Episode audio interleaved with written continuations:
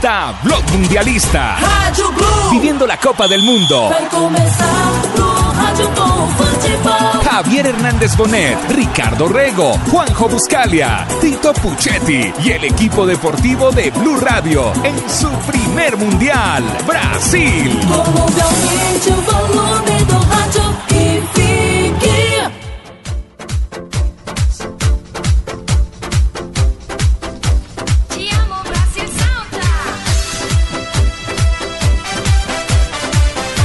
¿Qué tal? ¿Cómo les va? Muy, pero muy buenas noches para todos. Bienvenidos a Blog Mundialista con toda la expectativa que nos va generando la cercanía del inicio de los octavos de final. Por fin terminaron los partidos de la fase de grupos, una gran cantidad de partidos. Ya hemos transitado el 75% del Mundial. En días faltan todavía 15, o sea, estamos en la mitad en cuanto a días. 15 días para atrás, 15 días por delante. Hasta el eh, 14, hasta el 13 de julio, es más, más de 15 días, nos faltan todavía.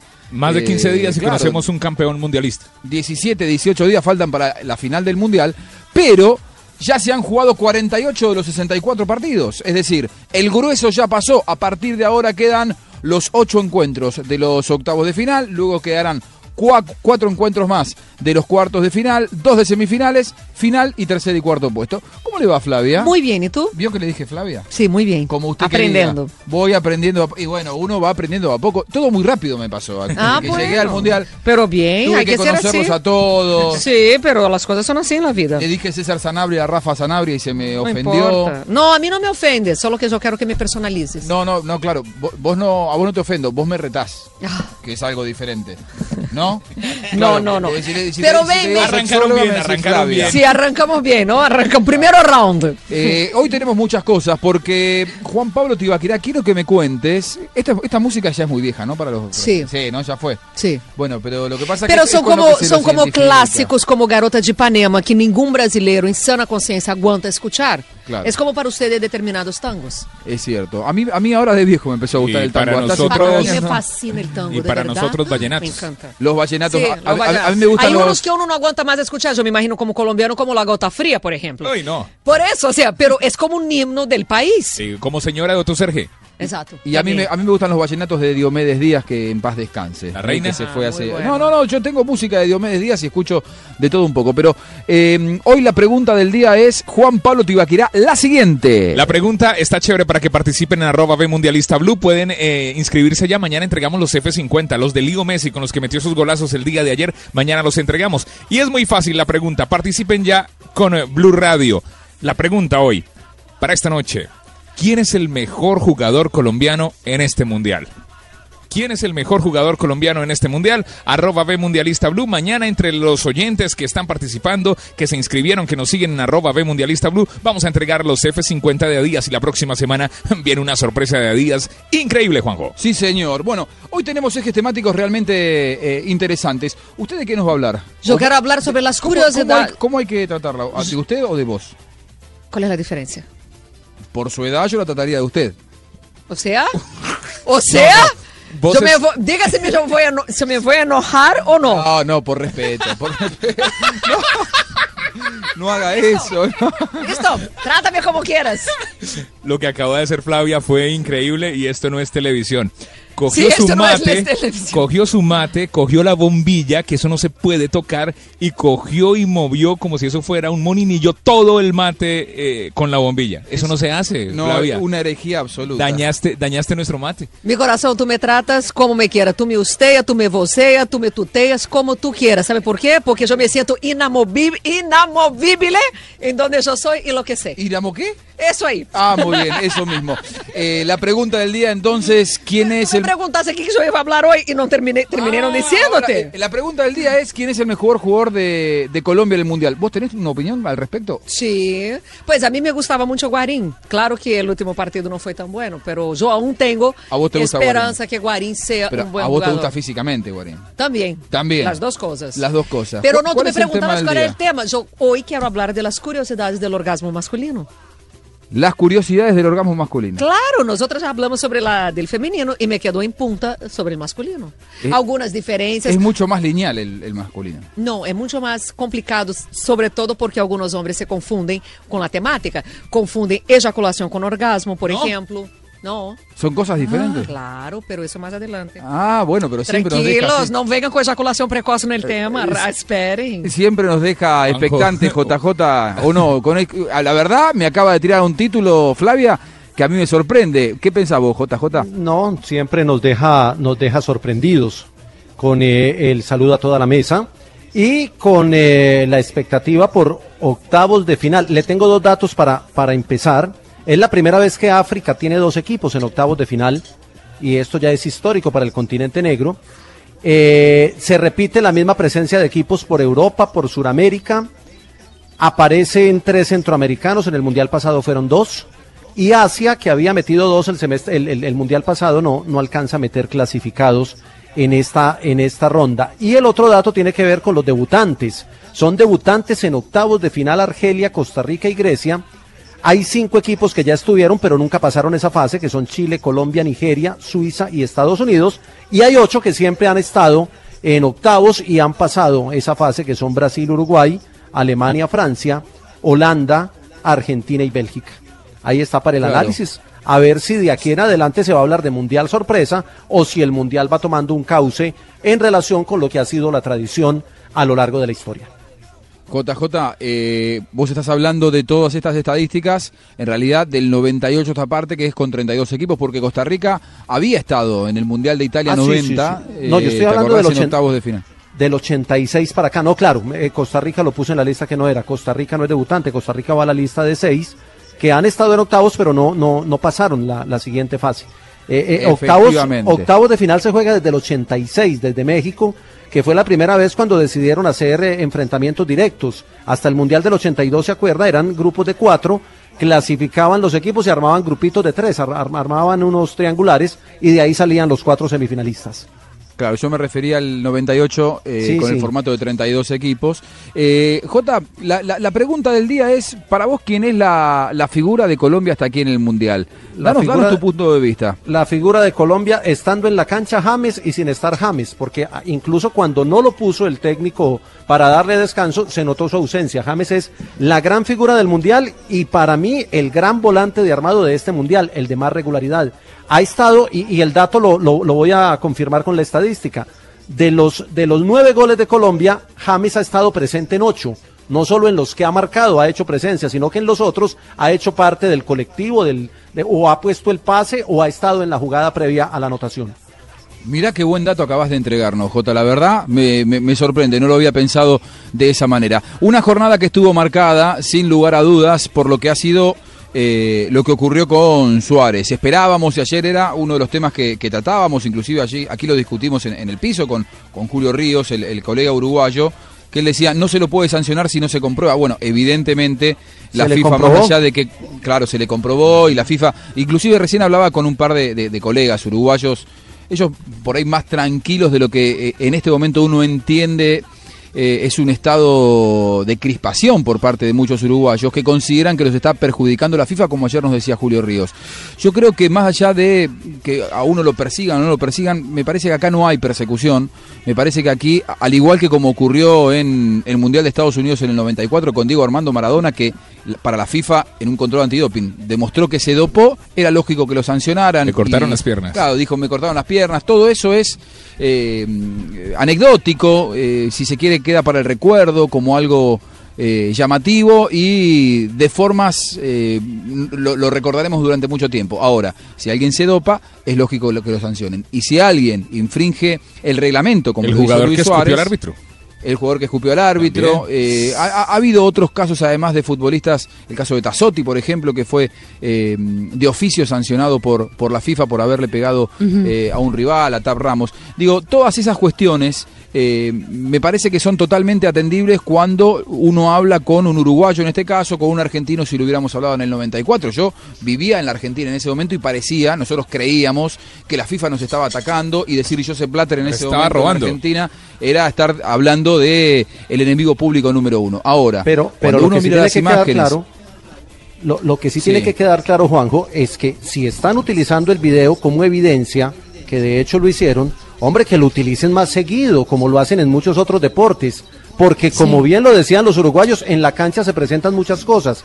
Pero, pero si la FIFA lo que quiere es sanear y limpiar el fútbol de, de actos indebidos, pues que utilice más la evidencia que para eso la tiene y que sancione de oficio cuando tenga que hacerlo, así ahí tenga que sancionar a muchos, porque son muchas las cosas que ¿Sabe pasan lo en que la me cancha a parece veces. complicado?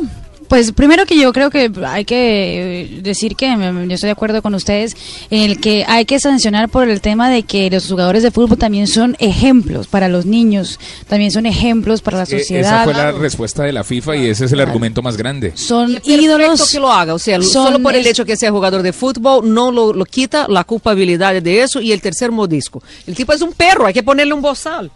Y, y, me parece evidente, como se volvió algo tan grande, hay que dar ejemplo a, la- a los niños, a los niños que crecen diciendo hoy en día que quieren ser como Lucho Suárez, que quieren ser como Lionel Messi, que quieren ser como Cristiano Ronaldo, como Neymar. Hay que mostrar que eso no está bien, primero. Ahora, lo segundo, y es la polémica, es la FIFA va a empezar a arbitrar también eh, después de que el partido ya ha terminado. Y la verdad que Porque cambia actuar- totalmente la, Sí. la, la visión y la- el panorama de todo, ¿no? Sí, ayer, ayer- ayer lo decía, a ver, quiero sobre este punto quiero marcar eh, algunos matices. Ayer lo decía y ustedes se reían y, y yo les decía, no es una cuestión de nacionalismo. Aquí Julio Ríos se sentía arrinconado y dijo, bueno, entonces empecemos a revisar lo que fue el gol de Maradona a los ingleses en el 86. Hay algunos, eh, bueno, no tenemos en este momento a Rafa Sanabria, pero apoyarnos en la parte reglamentaria. Eh, y, por aquí anda el profe Peláez y, quiero después conocer su opinión también con respecto a esto.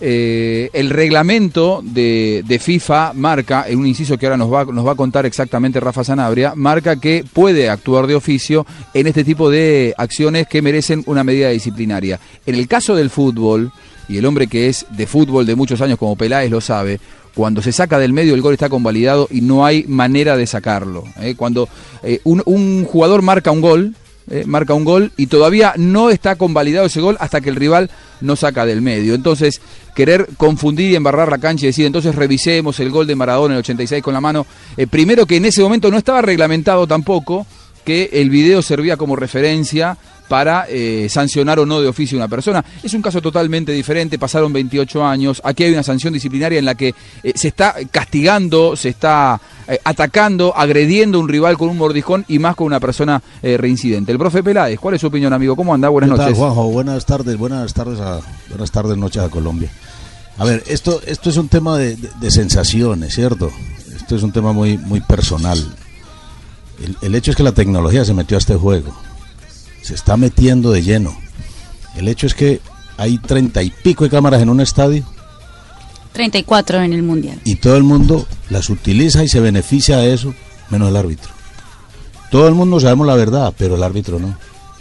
Por eso este tema del oficio, si el tema del oficio se va a utilizar mucho, es decir, algo que el árbitro no puede ver, pero que sí lo ven las cámaras y que está establecido en el reglamento que debe merecer una sanción, esto, esto, esto va a correr más.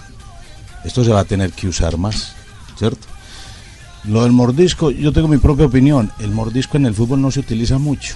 No, no es un recurso O sea, habitual. No es una falta normal de este juego. Se agreden de Las mil faltas maneras los normales de este juego son las patadas, los codazos, los puños, bueno, en, en sus diferentes modalidades. Los cabezazos, todo. Sí.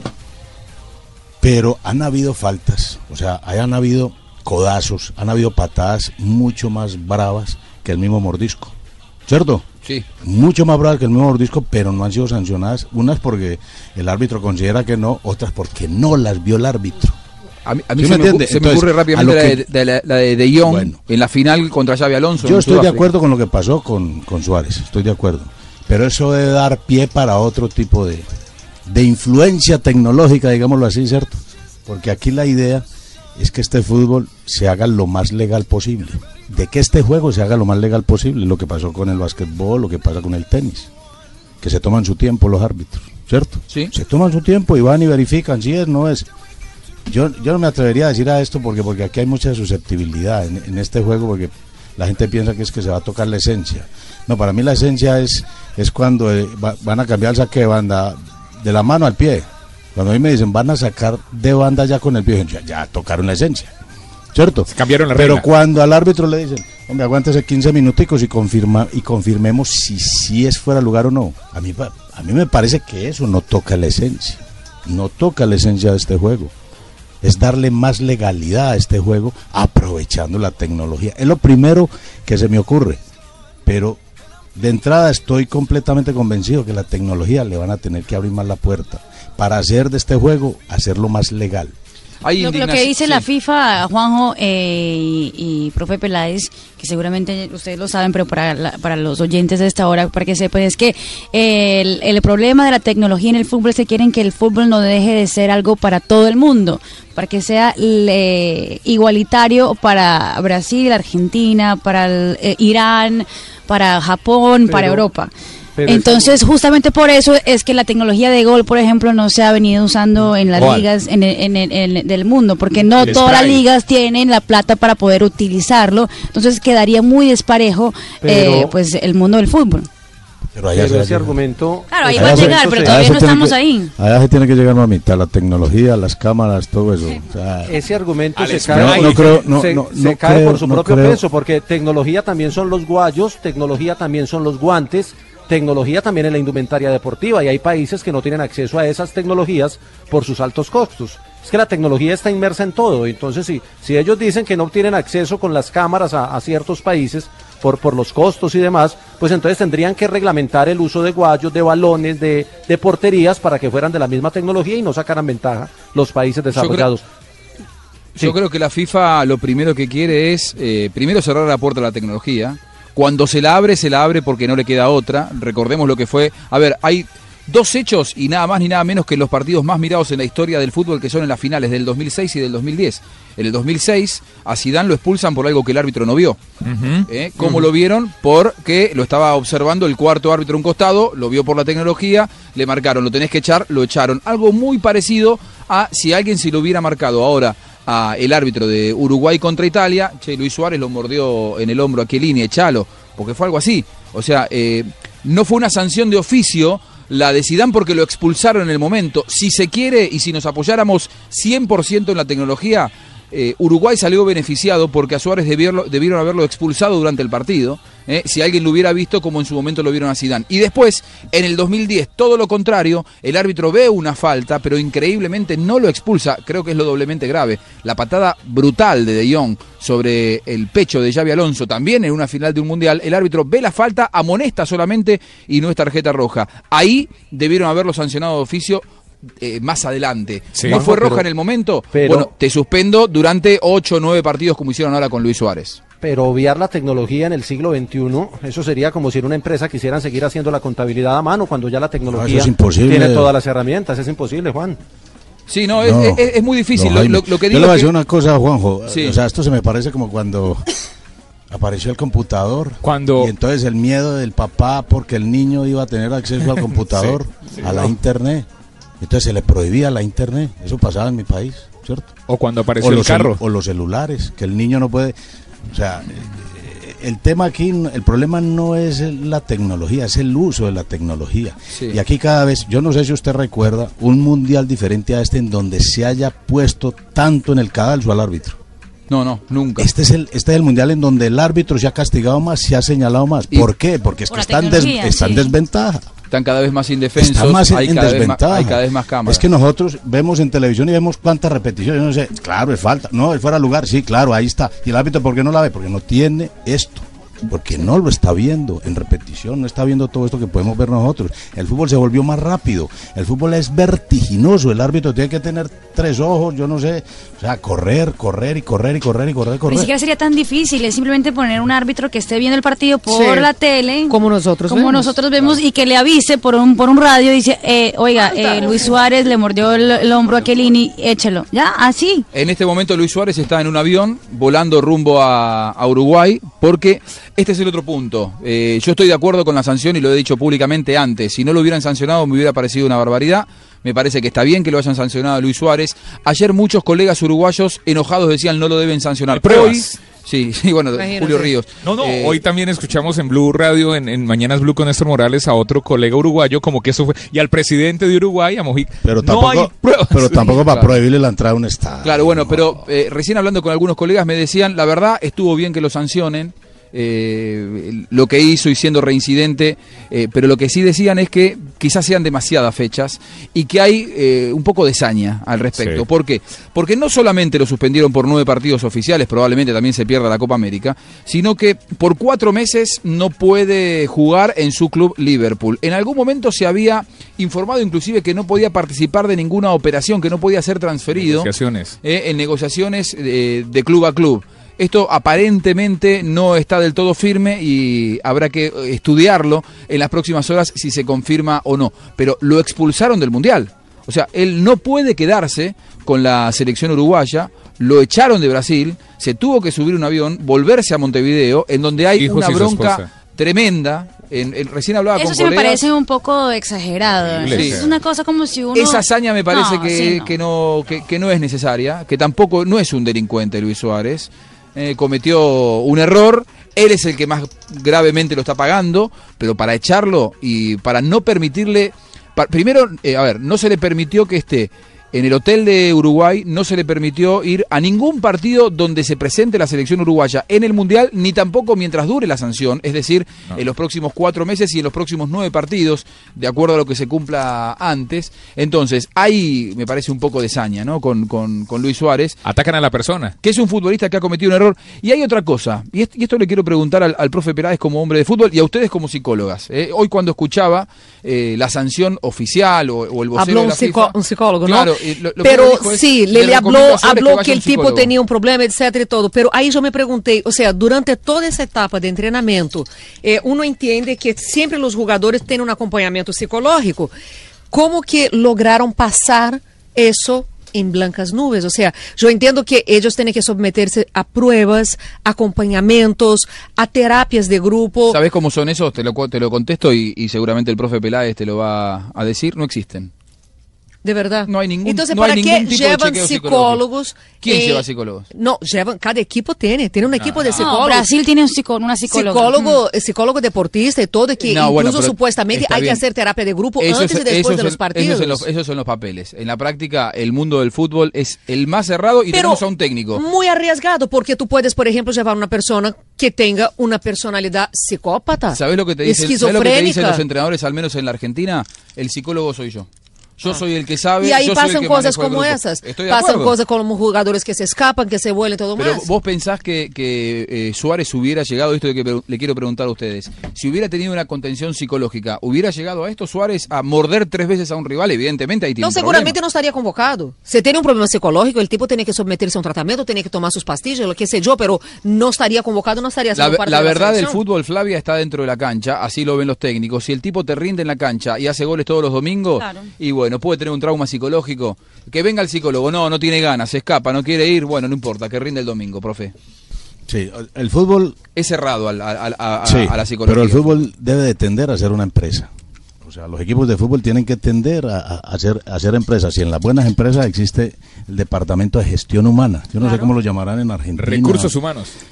De talento humano, de gestión humana, en donde y Bienestar. me refiero y me refiero a esa labor preventiva en donde un club tiene divisiones menores y llegan niños. En Colombia los niños que llegan a los clubes todos tienen una cantidad de problemas carencias. Si no tiene el papá no tiene la mamá si desayunan no almuerzan. Bueno y el tema de la educación es enorme. Entonces ahí es tan tema- importante el psicólogo pero aquel psicólogo que que no se encierre en un salón a dictar conferencias, ¿no? El psicólogo que va a la cancha, el psicólogo que entiende un poco de fútbol. Y en ese tema, en ese tema formativo diría yo que es muy importante, como es importante el nutricionista o la nutricionista, como es importante también la trabajadora social. En ese, en ese aspecto formativo, divisiones menores de los clubes es fundamental. Ya a nivel de fútbol profesional, me parece que, como usted lo dice, Juan, es, es básico que el entrenador, el entrenador de hoy, que más que táctico, más que estratega, es un líder con condiciones, con una alta dosis de condición humana. Porque el, el entrenador de hoy tiene que establecer muy bien las relaciones entre el grupo y no y no la relación del grupo con el técnico, es del técnico con cada uno, son son relaciones individualizadas. Ya no son relaciones grupales como se hacía antes. Ya el técnico se tiene que bajar de ese pedestal en donde estaba encumbrado en donde dictaba las reglas, decía que era lo que se hacía y todo el mundo cumplía. No, ahora es un moderador, ahora se comparten las estrategias y se, y se ponen a prueba en los entrenamientos junto con los jugadores. Me parece que el entrenador que no haga eso está condenado a salirse, a, la- a salirse del medio. Estoy de acuerdo con usted en parte. El psicólogo en el fútbol profesional. No, no, yo, tiene- yo- para mí, a ver, yo creo que tiene que estar, ¿eh? Lo que pasa que digo, el, el, el, el ambiente del fútbol está cerrado históricamente.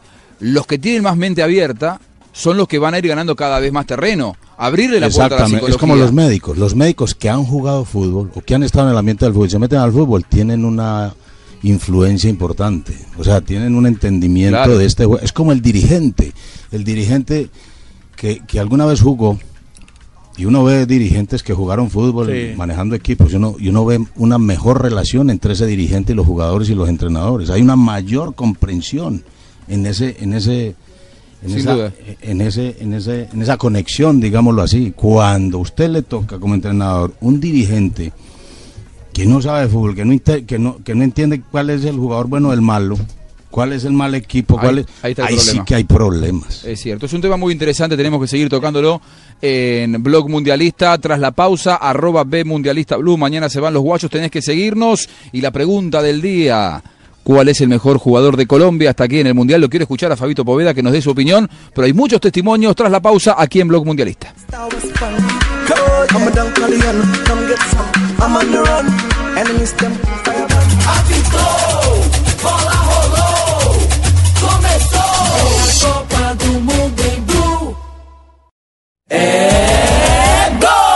Aquí está Blog Mundialista.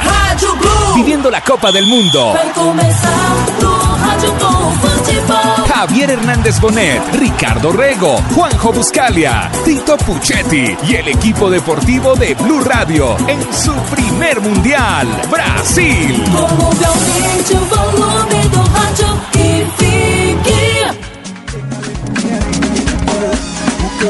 Segundo bloque de Blog Mundialista, nos vamos metiendo ya con los testimonios, la tenemos a Flavia, lo tenemos a Fabito Poveda. ¿Cómo va Fabito? Muy bien, muy bien, gracias Muy a bien. Dios. Ya terminando esta primera fase de grupo de este Campeonato Mundial de Fútbol. Efectivamente. ¿De qué íbamos a hablar luego, Flavia? Nos- Nosotros íbamos a hablar de las curiosidades del orgasmo masculino o de de la eyaculación masculina. Y, y me, tir- me tiraste una definición, quiero escuchar, eh, quiero No. ver la cara de- del profe Peláez cuando digas esto. No, yo quiero antes de todo aclarar que esperma y semen no es lo mismo. Esperma es un ingrediente del semen, pero hay toda una confusión cuanto a eso, así como hay una confusión cuanto ejacular y tener orgasmo es lo mismo y no, son dos eventos distintos. Un evento sabía. es una respuesta física y el otro es una respuesta psicológica. Dicho eso, yo te puedo ¿no? decir que l- puede ocurrir independiente. Si ustedes ya escucharon, hay hombres que practican el sexo tántrico, que tienen orgasmo, pero no tienen eyaculación. Ah, muy Ah, bien. pero también la respuesta orgásmica puede venir antes del placer, que son los casos de eyaculación precoz. ¿Cómo es que se define la eyaculación precoz? La incapacidad de sentir placer. Qué No, uno no puede haber. Uno eyacula En, antes que el en placer le términos, llegue. En términos futbolísticos quiere decir que no toda jugada en el área es gol. Exactamente. Exactamente. Exactamente. Y no todo gol es un gol bonito. No me, y haga, no, no me haga calentar a la mesa, eh, Flavia, por Sí, favor. menos hoy. Tiene las manos frías, además. ¿eh? A ver. ¿sí? Sí, sí, está con las manos Mano frías. fría. Porque quiero, sí. Pero ve, Es la esa mano fría. excusa- Ah, pero eso es cuestión excu- de tiempo. Claro, ¿Cómo así? Digo yo que si bajamos el aire. Ah, pero yo no te entendí.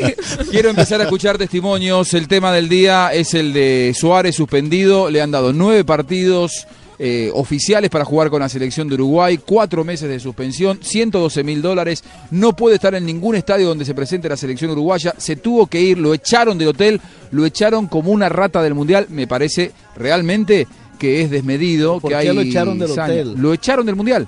Se tiene que ir Ah, del pero- mundial. no pero puede estar sí. en, en ningún lugar FIFA. Pero eso fue medida del ¿De hotel o fue, o No, fue, no, no, o fue no, la FIFA. FIFA, No, la que le dijo al hotel que quitaron se la fuera del hotel. acreditación. Sí, Le sí, quitaron la acreditación. no puede estar más con la delegación de la asociación Por de orden de fútbol. FIFA. Sí, por Tampoco, orden de FIFA. tampoco, tampoco ensañarse ¿por qué no con una persona. No, porque Es que los hoteles son FIFA. Los hoteles son FIFA, son delegaciones Tampoco FIFA. ensañarse con una FIFA. persona, tampoco. Wilmar Valdés, el presidente de la Asociación Uruguaya de Fútbol, nuevo presidente, un lío bárbaro tiene en sus primeros días como presidente, habla de la sanción a Suárez. Bueno, eh, lógicamente que el presidente de la FIFA respeta la decisión del órgano disciplinario porque ha sido un tema que se ha decidido en un ámbito jurisdiccional. Este, digo, el Tribunal de Disciplinas es un, un órgano que, digamos, eh, eh, falla de acuerdo a la reglamentación que establece FIFA, se podrá compartir o no, pero realmente es decir, es así. Lo que yo le pedí desde el punto de vista del fútbol uruguayo y de la Asociación Uruguaya de Fútbol, que nosotros queríamos las garantías suficientes, digo, que se tratara todo el mundo con la misma vara, que no hubiera diferencias. La apelación seguramente va a, presentar, va a ser presentada el día de hoy. Este, el plazo que tenemos para apelar son tres días, pero va a ser seguramente este, a, última hora de hoy se va a estar pronta la apelación. Eh, lo que le digo a la gente que realmente venga a ver Uruguay, porque esta selección merece, aún en la situación más adversa, el apoyo. Y no precisa que lo digo yo, que lo diga yo, sino que ya la gente en Uruguay ha demostrado, es decir, que en situaciones adversas como esta y en otras también, digo, ha estado siempre. Así que la, la gente no va a dejar de venir porque el, el que entra a la cancha con Suárez o sin Suárez es Uruguay. Es decir, juegan definitivamente este sábado en el Maracaná. Sí, sí, como no, por supuesto. Pero para mí es una decisión totalmente exagerada. Es decir, no, no tengo la menor duda en función de los elementos que había en esta oportunidad. Luis ya ha pagado por otras, por otras este, infracciones que ha cometido. Entonces no se lo puede marcar de por vida. Es decir, es un, este, esto eh, eh, se fue a un tribunal, de- había un elemento de prueba, para nosotros no era con lo, lo con- contundente como para tener una sanción de esta, ni mucho menos. ¿Cuáles fueron las pruebas que presentó la FIFA como para tomar esta determinación? Un eh, video, solamente un video. En los árbitros, por ejemplo, no está reflejado ningún informe de los oficiales del partido, tanto árbitro como línea como eh, cuarto árbitro. No hay absolutamente ninguna mención, es decir, al hecho. Venga el jugador anímicamente. Eh, mirá, Luis, eh, yo no he tomado contacto con él, te lo voy a reiterar por, por, por, por, este, por, por estar acá, por estar en permanentes reuniones. Digo sí con la delegación y verdaderamente está muy afectado. Es imagínate vos que él es, es, un ser humano, no es una máquina, es un futbolista, vive del fútbol. Eh, aparte de vivir del fútbol, eh, es un hombre que siente el fútbol como pocos en el mundo. Entonces te parece imaginar que si a vos te dice que te sacan de un campeonato del mundo, que no podés jugar por nueve partidos, se te termina el campeonato del mundo y además te suspenden por cuatro meses y además no podés ir a ver a tu selección, imagínate cómo está- Muy bien, ahí pasaba entonces Wilmar Valdés. ¿Qué piensan los jugadores de Colombia? El sábado, bien temprano, estaremos en el Maracaná. Ojalá que gane Colombia. Colombia, Colombia-Uruguay. ante Uruguay. Yo a las- quería ir nesse partido, ¿por qué no me llevan? Y bueno, después vamos a hablar con Porque a mí me pusieron para trabajar, me pusieron para trabajar en la playa. Yo soy corresponsal de arena. 3 de la tarde de Colombia, del partido desde bien temprano. Blue Radio estará transmitiendo de todo lo que tenés que saber. Jackson Martínez habló de lo que significa el partido para Colombia. Con mucha, mucha alegría, no lo podemos negar, muy contentos por el, por el logro obtenido, pero automáticamente ya pensando en, en, lo que va a ser el próximo partido. Sabemos que, mm, que hemos hecho una, una gran labor, pero este camino todavía, todavía sigue, así que estamos centrados en, en preparar lo que va a ser el, el partido contra Uruguay. Ahí pasaba Jackson Martínez, pero también habló de Falcao. ¿eh? Cha, cha, cha. Se refiere así al hombre de Mónaco. Se dice que va a ir a Real Madrid. Vamos a ver, ¿eh? vamos a ver si finalmente Pero Falcao que esa fue una noticia que pasa a Real entregó Madrid. Bain y después parece Y después- que la desmintió. quedó en la nada. ¿eh? Pero bueno, eh, Cha, cha, cha también habla de Radamel Falcao García. Sí, claro, lo de Falcao fue algo fuerte para todos nosotros, para todo el país y no solo para todo el país, sino para el fútbol en sí, que un jugador como él no esté eh, en esta competencia, pero también eh, fue parte importante eh, el ánimo, el apoyo de, de él y, y sabemos que él también hace parte de, de estos triunfos que estamos eh, cosechando porque todo lo que, lo que alcancemos a lograr eh, lo hemos logrado grupalmente. Lo escuchamos a Mario Alberto Yepes, el hombre del que todos dudábamos y que nos está dando muchas respuestas convincentes en el Mundial. Habla Yepes, habla de duelo entre los sudamericanos, así nos habla entonces el hombre que sigue haciendo historia. Por condiciones de, calendario nos toca enfrentarnos entre, entre suramericanos. Eh, son cosas del torneo, pero, pero bueno, eh, sabemos que para nosotros el partido del sábado es un partido difícil, como cualquiera o como siempre ha sido enfrentar a Uruguay. Está bastante parejo en este momento la situación. Yepes los conoce bien a los uruguayos. Habla precisamente del elenco oriental, de lo que significa enfrentar a los celestes y del particular temperamento que tiene el equipo del maestro Tavares. No, creo que Uruguay así sea en la eliminatoria, a pesar de que por ahí fue, fue, fue irregular. Es un rival muy complicado, muy difícil. Eh, es un rival que, que, que lo debemos respetar, como hemos respetado a cada uno de los rivales del grupo. Que es un rival que en este momento tiene más experiencia y más historia que nosotros. Eh, y nosotros eh, basarnos en lo que hemos venido haciendo, nuestras fortalezas, mejorar algunas cosas y, tratar de enfrentar de la mejor manera este partido, que, que ya acá no hay, no hay vuelta atrás en estos partidos que se vienen. Otra de las grandes noticias del día ha sido la lesión del Kun Agüero. Está desgarrado. ¿eh? El Kun Agüero aparentemente no va a jugar el resto del Mundial. Algunos decían por allí, hoy estaba leyendo a algunos colegas argentinos en Twitter que están al lado de la selección argentina, que van a someterlo a un tratamiento especial. Yo rápidamente pienso en Costa, eh, el, ju- el jugador eh, nacido en Brasil, naturalizado español, que le Con la hicieron placenta de la yegua. placenta de yegua y después terminó eh, lesionándose, duró solamente 8 minutos en la final de la Champions. No, no. El parte médico del Kun, el parte médico de la selección argentina, habla de un edema. Está desgarrado, se pierde el resto del mundial y esto Pero, es lo que tenés que sí. pero eh, escuché algo, Juanjo, que podría estar en las eh, en los cuartos de final si llega a pasar a Argentina. Sí, eso es lo que decíamos, pero con un tratamiento especial, pero es, es, Es muy difícil. Fa- Fabito. Bueno, escuchamos entonces lo que eh, se informó al respecto. Como ustedes saben, en el partido de ayer eh, el jugador Sergio Agüero sufrió una molestia muscular. Eh, he hecho todos los estudios de diagnóstico en la fecha y algunos ayer en el estadio. El informe es una lesión muscular de grado 1 en el músculo bíceps femoral, en su tercio distal y a forma esquemática el músculo bíceps es un músculo que está en la cara posterior de- del muslo. La parte lesionada es el tercio distal y el grado es un grado 1 que es un grado eh, menor dentro de las lesiones musculares. Para información, por si con respecto al tratamiento de la lesión, eh, Sergio tiene a disposición primero a todo el equipo de kinesiólogos a través de eh, encabezados por Luis García, Rubén Aragua, Pablo Varela y también Marcelo de Andrea como masajista para que su recuperación que ya empezó desde el día de ayer sea de la mejor manera. Obviamente para el partido que viene eh, Sergio no está a disposición, no lo consideramos. De ahí en adelante dependerá, por supuesto, primero de la posibilidad de que Argentina siga participando del Campeonato del Mundo y después la evolución día a día de Sergio que nos llevará a nosotros a, ponerlo en el campo de juego y a disposición del cuerpo técnico. Ricky Álvarez entró eh, algunos minutos, jugó bastante bien. Se especula que Argentina en el próximo encuentro puede llegar a tener cuatro mediocampistas y Ricky Álvarez es una de las alternativas. Otra es Enzo Pérez. Jugará un poco más retrasado Pocho Lavesi. Lo escuchamos a Ricky Álvarez antes de que la Argentina juegue su encuentro de octavos de final ante Suiza el próximo martes. No, seguramente que, que por ahí la molestia que sintió el Kun, eh, seguramente que no es algo bueno, pero, pero bueno, hay que esperar a ver qué, qué- dice el médico. eh, pero bueno, creo que este es un grupo que, que se habla siempre del grupo, del grupo que hay, y en estos casos es donde sale a, a relucir el grupo. Seguramente si tiene que, que estar afuera algún partido como para descansar y ponerse bien, eh, el que entra lo va a hacer de, de la mejor manera y, y va a tratar de, de- de suplirlo al máximo. ¿no? Eh, pienso que, que en estos casos es donde sale a relucir eh, el grupo del que tanto hablamos. Oiga, Pocho sí es grosero, ¿no? Sí. La, la, ima- Le tiró agua a Pocho la imagen, la imagen de tirándole agua al, al técnico, o sea, falta de respeto. Sí, a- hoy, hoy fue una de las grandes En noticias. ¿Era refrescándolo? Argentina. ¿Eso Eh, fue intencional? No. Sí, Sí, fue intencional. lo hizo intencional. Es así. Algún- después les voy a contar ¿Usted fuera técnico lo echa, profe? cosas. ¿Usted técnico lo saca a las orejas o lo regaña? Oh, el técnico Pega un tiene puño. miedo. Le pega un ¿Pone un puño? Ay, no diga.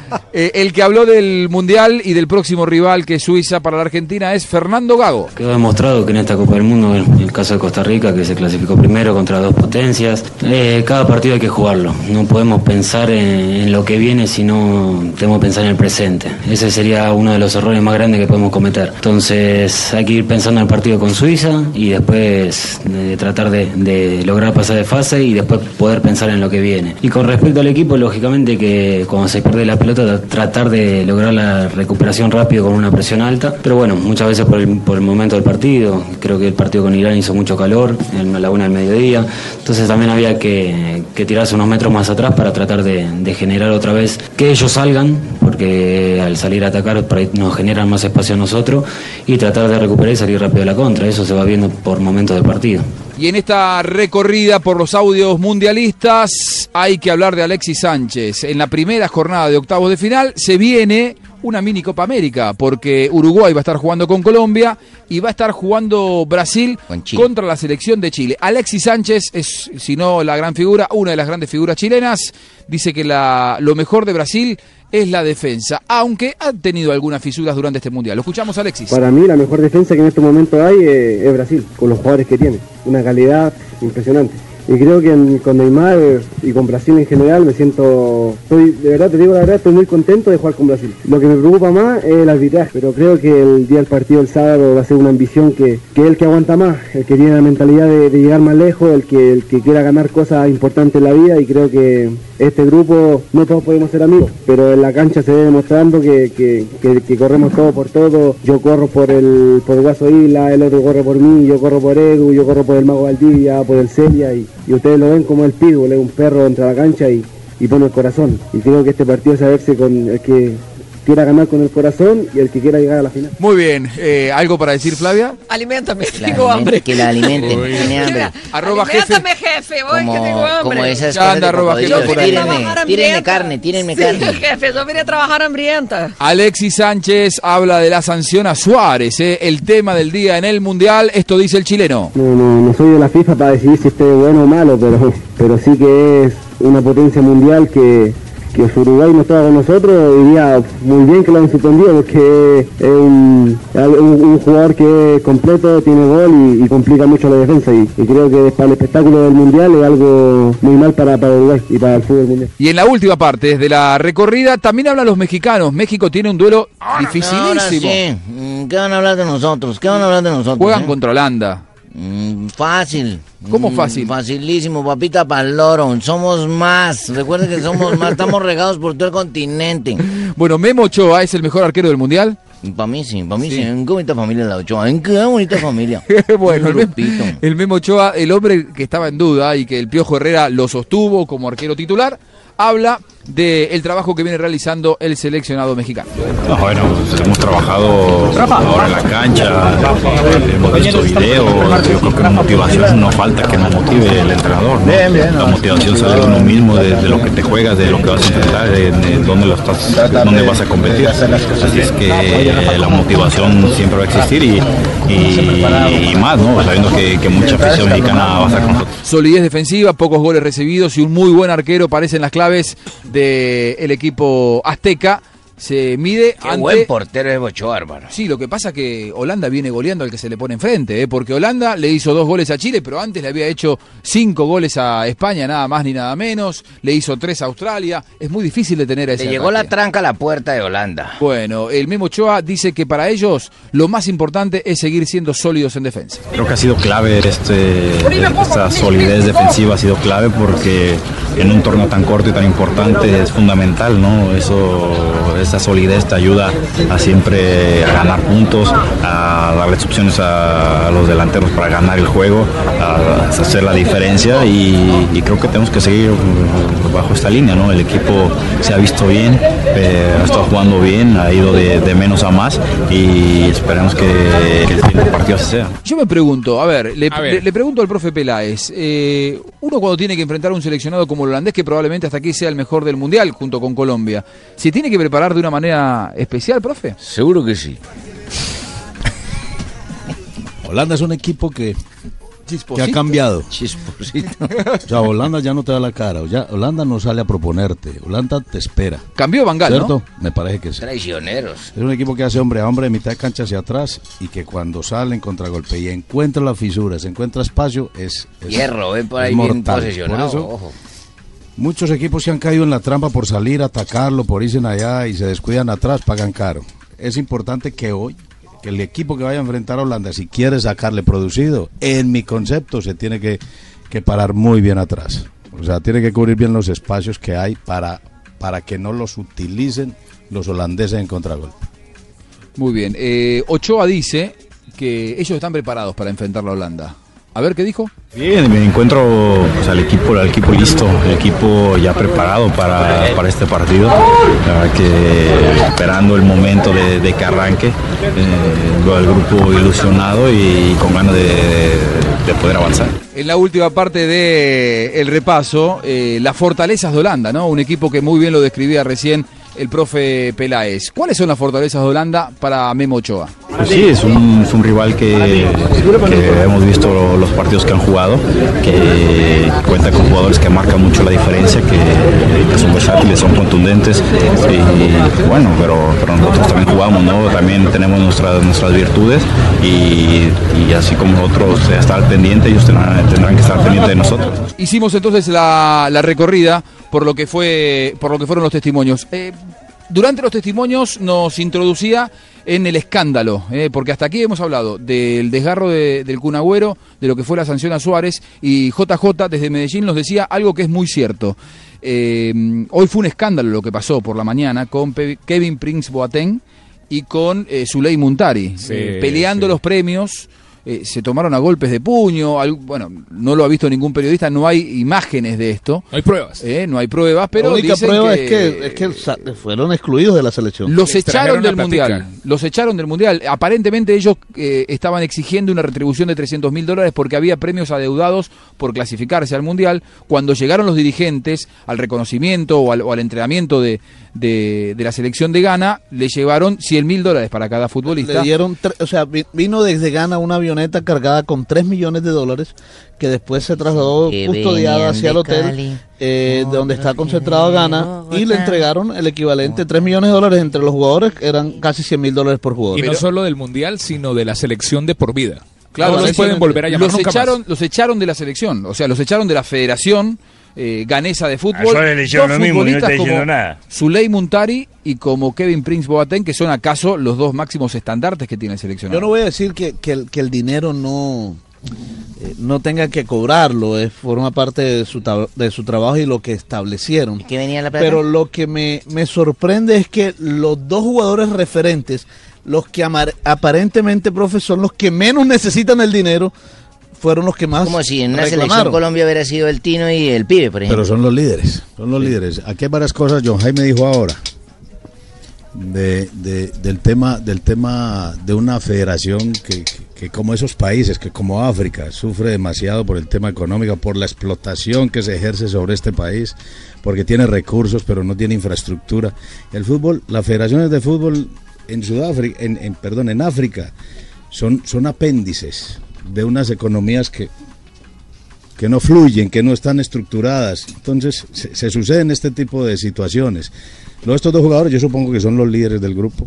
Yo entiendo que también Boateng quedó dolido por, el- por la exclusión de aquel, de aquel partido en donde salió. Los dos jugaron un poco en el mundial hasta ahora. Y es llamativo, y es llamativo que un país tan pobre como Ghana venga una avioneta con 3 millones de dólares.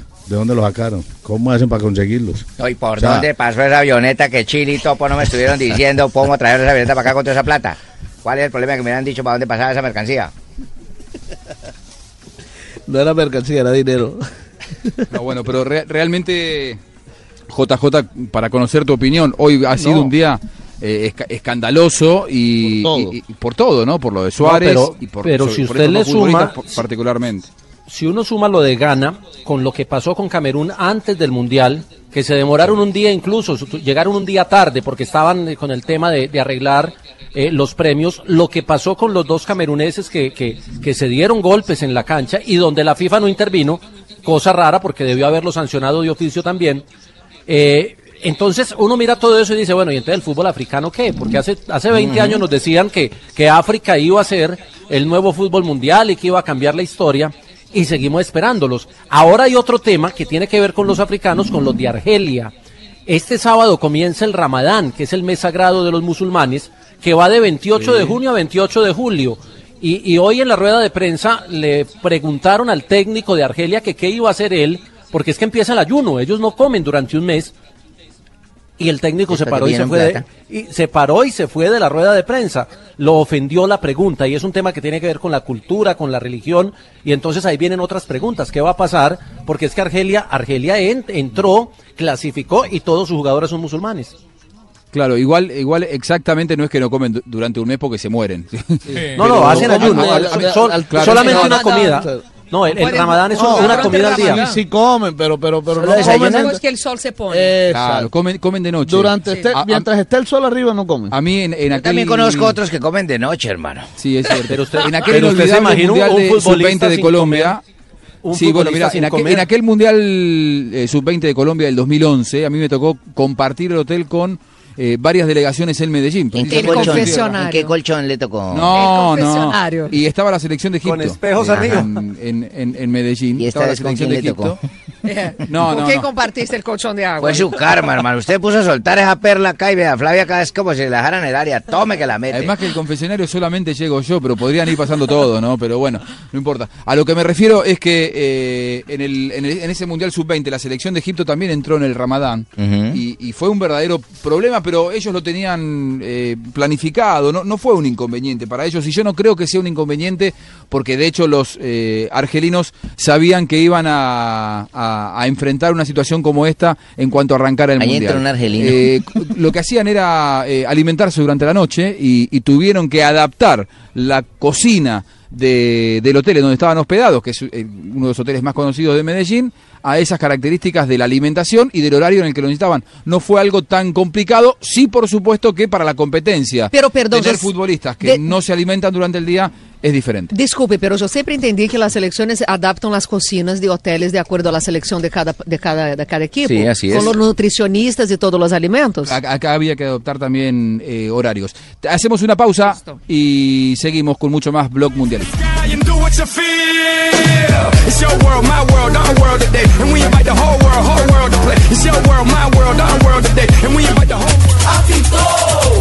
and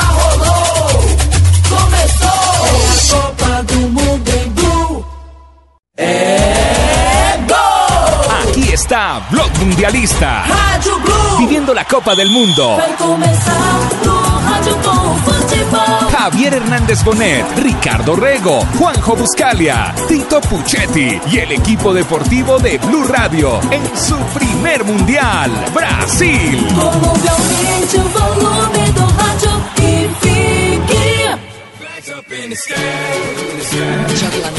Muy bien, continuamos, continuamos aquí en Blog Mundialista. Ya sabes, puedes seguirnos en arroba Mundialista para Blue. Colombia. Se quedó el otro Juanjo.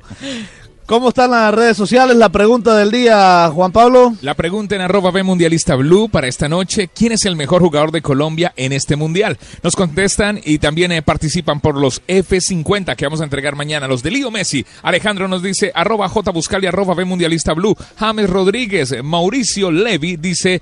El mejor jugador de Colombia es Peckerman. Juan Marcos Marín dice James Rodríguez con mención especial a nuestro gran capitán Yepes. Andrés Hernández dice arroba J Buscalia, arroba mundialista, arroba B mundialista blue. James eh, P de Pereza dice arroba J Buscalia, arroba B mundialista blue. Sin duda, Juanjo, el mejor jugador es James David Rodríguez. Moncada nos dice James Rodríguez, Camilo Linares, James sacó ese profesionalismo en las instancias que se Matías eh, Ligunagna nos dice es Luis Suárez. Luis Suárez va a ser ahora.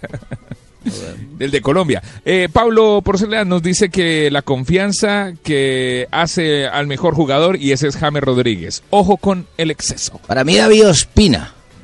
Está bien. Para mí es David Ospina. Es la base, el cerebro, por donde pasa ese juego que es certero pero quieto. La gente está tranquila cuando está bien el arco. Pueden seguir eh, participando, pueden seguir eh, siguiéndonos en arroba B Mundialista Blue. El día de mañana, mañana viernes, estaremos entregando los F50 de Adidas. Son los guayos de Leo Messi, los estaremos entregando aquí Es una en sensación Blog en todo el O Mundialista. sea, Lionel se va a quedar Es sin guayos. impresionante, todos los jugadores están con esos guayos F5. Pero como F50, Lionel se queda sin guayos, son de Lionel Messi, entonces él se queda Yo sin quiero, varios, yo quiero tanto También quiero un guayo. Yo, yo no guayos. juego, fútbol, pero Yo yo no sé quiero si guayo. caminar en guayos, pero unos tenis imitando guayos yo Son de colección y son los guayos que más se han visto en este mundial Sí, y con los los que que más han han metido visto. goles. Son como Sí, tacones sí, más bajitos, Flavio. Eh, Yo necesito de unos guayos como tacones. unos tacones más bajitos. Estoy, bueno, estoy déjame muy seguir. intrigado déjame con seguir. Entonces, la ya hablé- diferencia entre Exacto, ya hablé para ustedes que esperma y semen no es lo mismo. Ya les Estamos dije que orgasmo nosotros. y eyaculación es lo mismo, pero también yo quiero hablar de, para ustedes de los ingredientes del semen.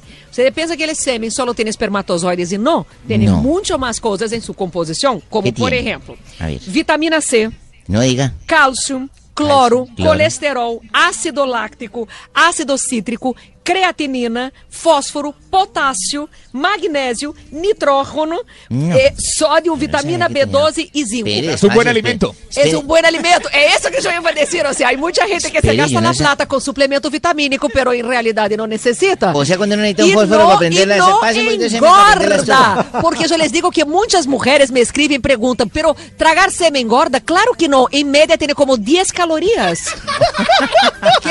Profe Hernán Pela, eh, profe Hernán Pela está asustado. José. No, No, sé, no, no, no. José asustado Pela, yo. no, asustado no, porque es que yo he oído decir a algunas mujeres que, le- que les ayuda para... Sí, para pero aún de- no se ha comprobado esa teoría. O sea, hay, hay indústrias, no, como crema hidratante. Hay indústrias que tratan de sacar algunos productos hidratantes antiarrugas para las mujeres, pero aún no se ha logrado. ¿Y cómo hacen? Dice, señora, aquí en la cajita y la van guardando. ¿Cómo Eh, yo cosa? creo, yo creo que viene tratando así, pero no, los beneficios que yo les digo son en términos eh, nutritivos, o sea, uno Sí. puede decir que el semen es algo nutritivo. Y otra cosa, beneficios. Ustedes saben que hay muchos estudios que están comprobando cada vez más que los efectos benéficos del semen incluyen disminu- disminución de los síntomas depresivos, o sea, si usted tiene una pareja que sufre de depresión, de pronto una noche un poco más caliente puede ser la resolución.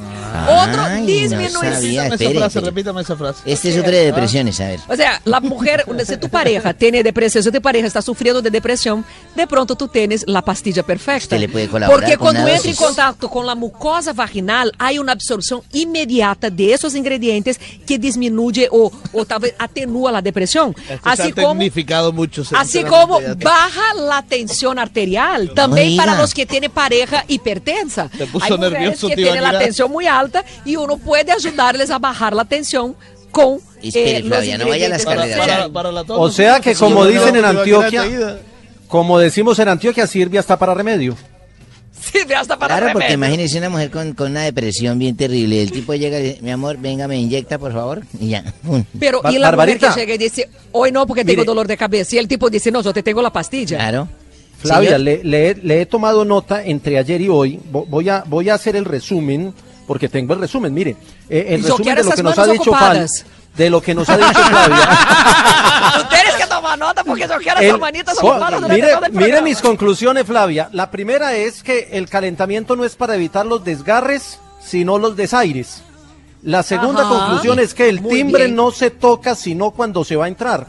La tercera, Exactamente. la tercera es que con las medias puestas uno las deja a medias. Y la cuarta, bien, me gusta. la cuarta es que no toda jugada en el área es gol, que esa fue la con la que empezamos el programa. Y la quinta es que eso hay que tomárselo porque sirve hasta para remedio.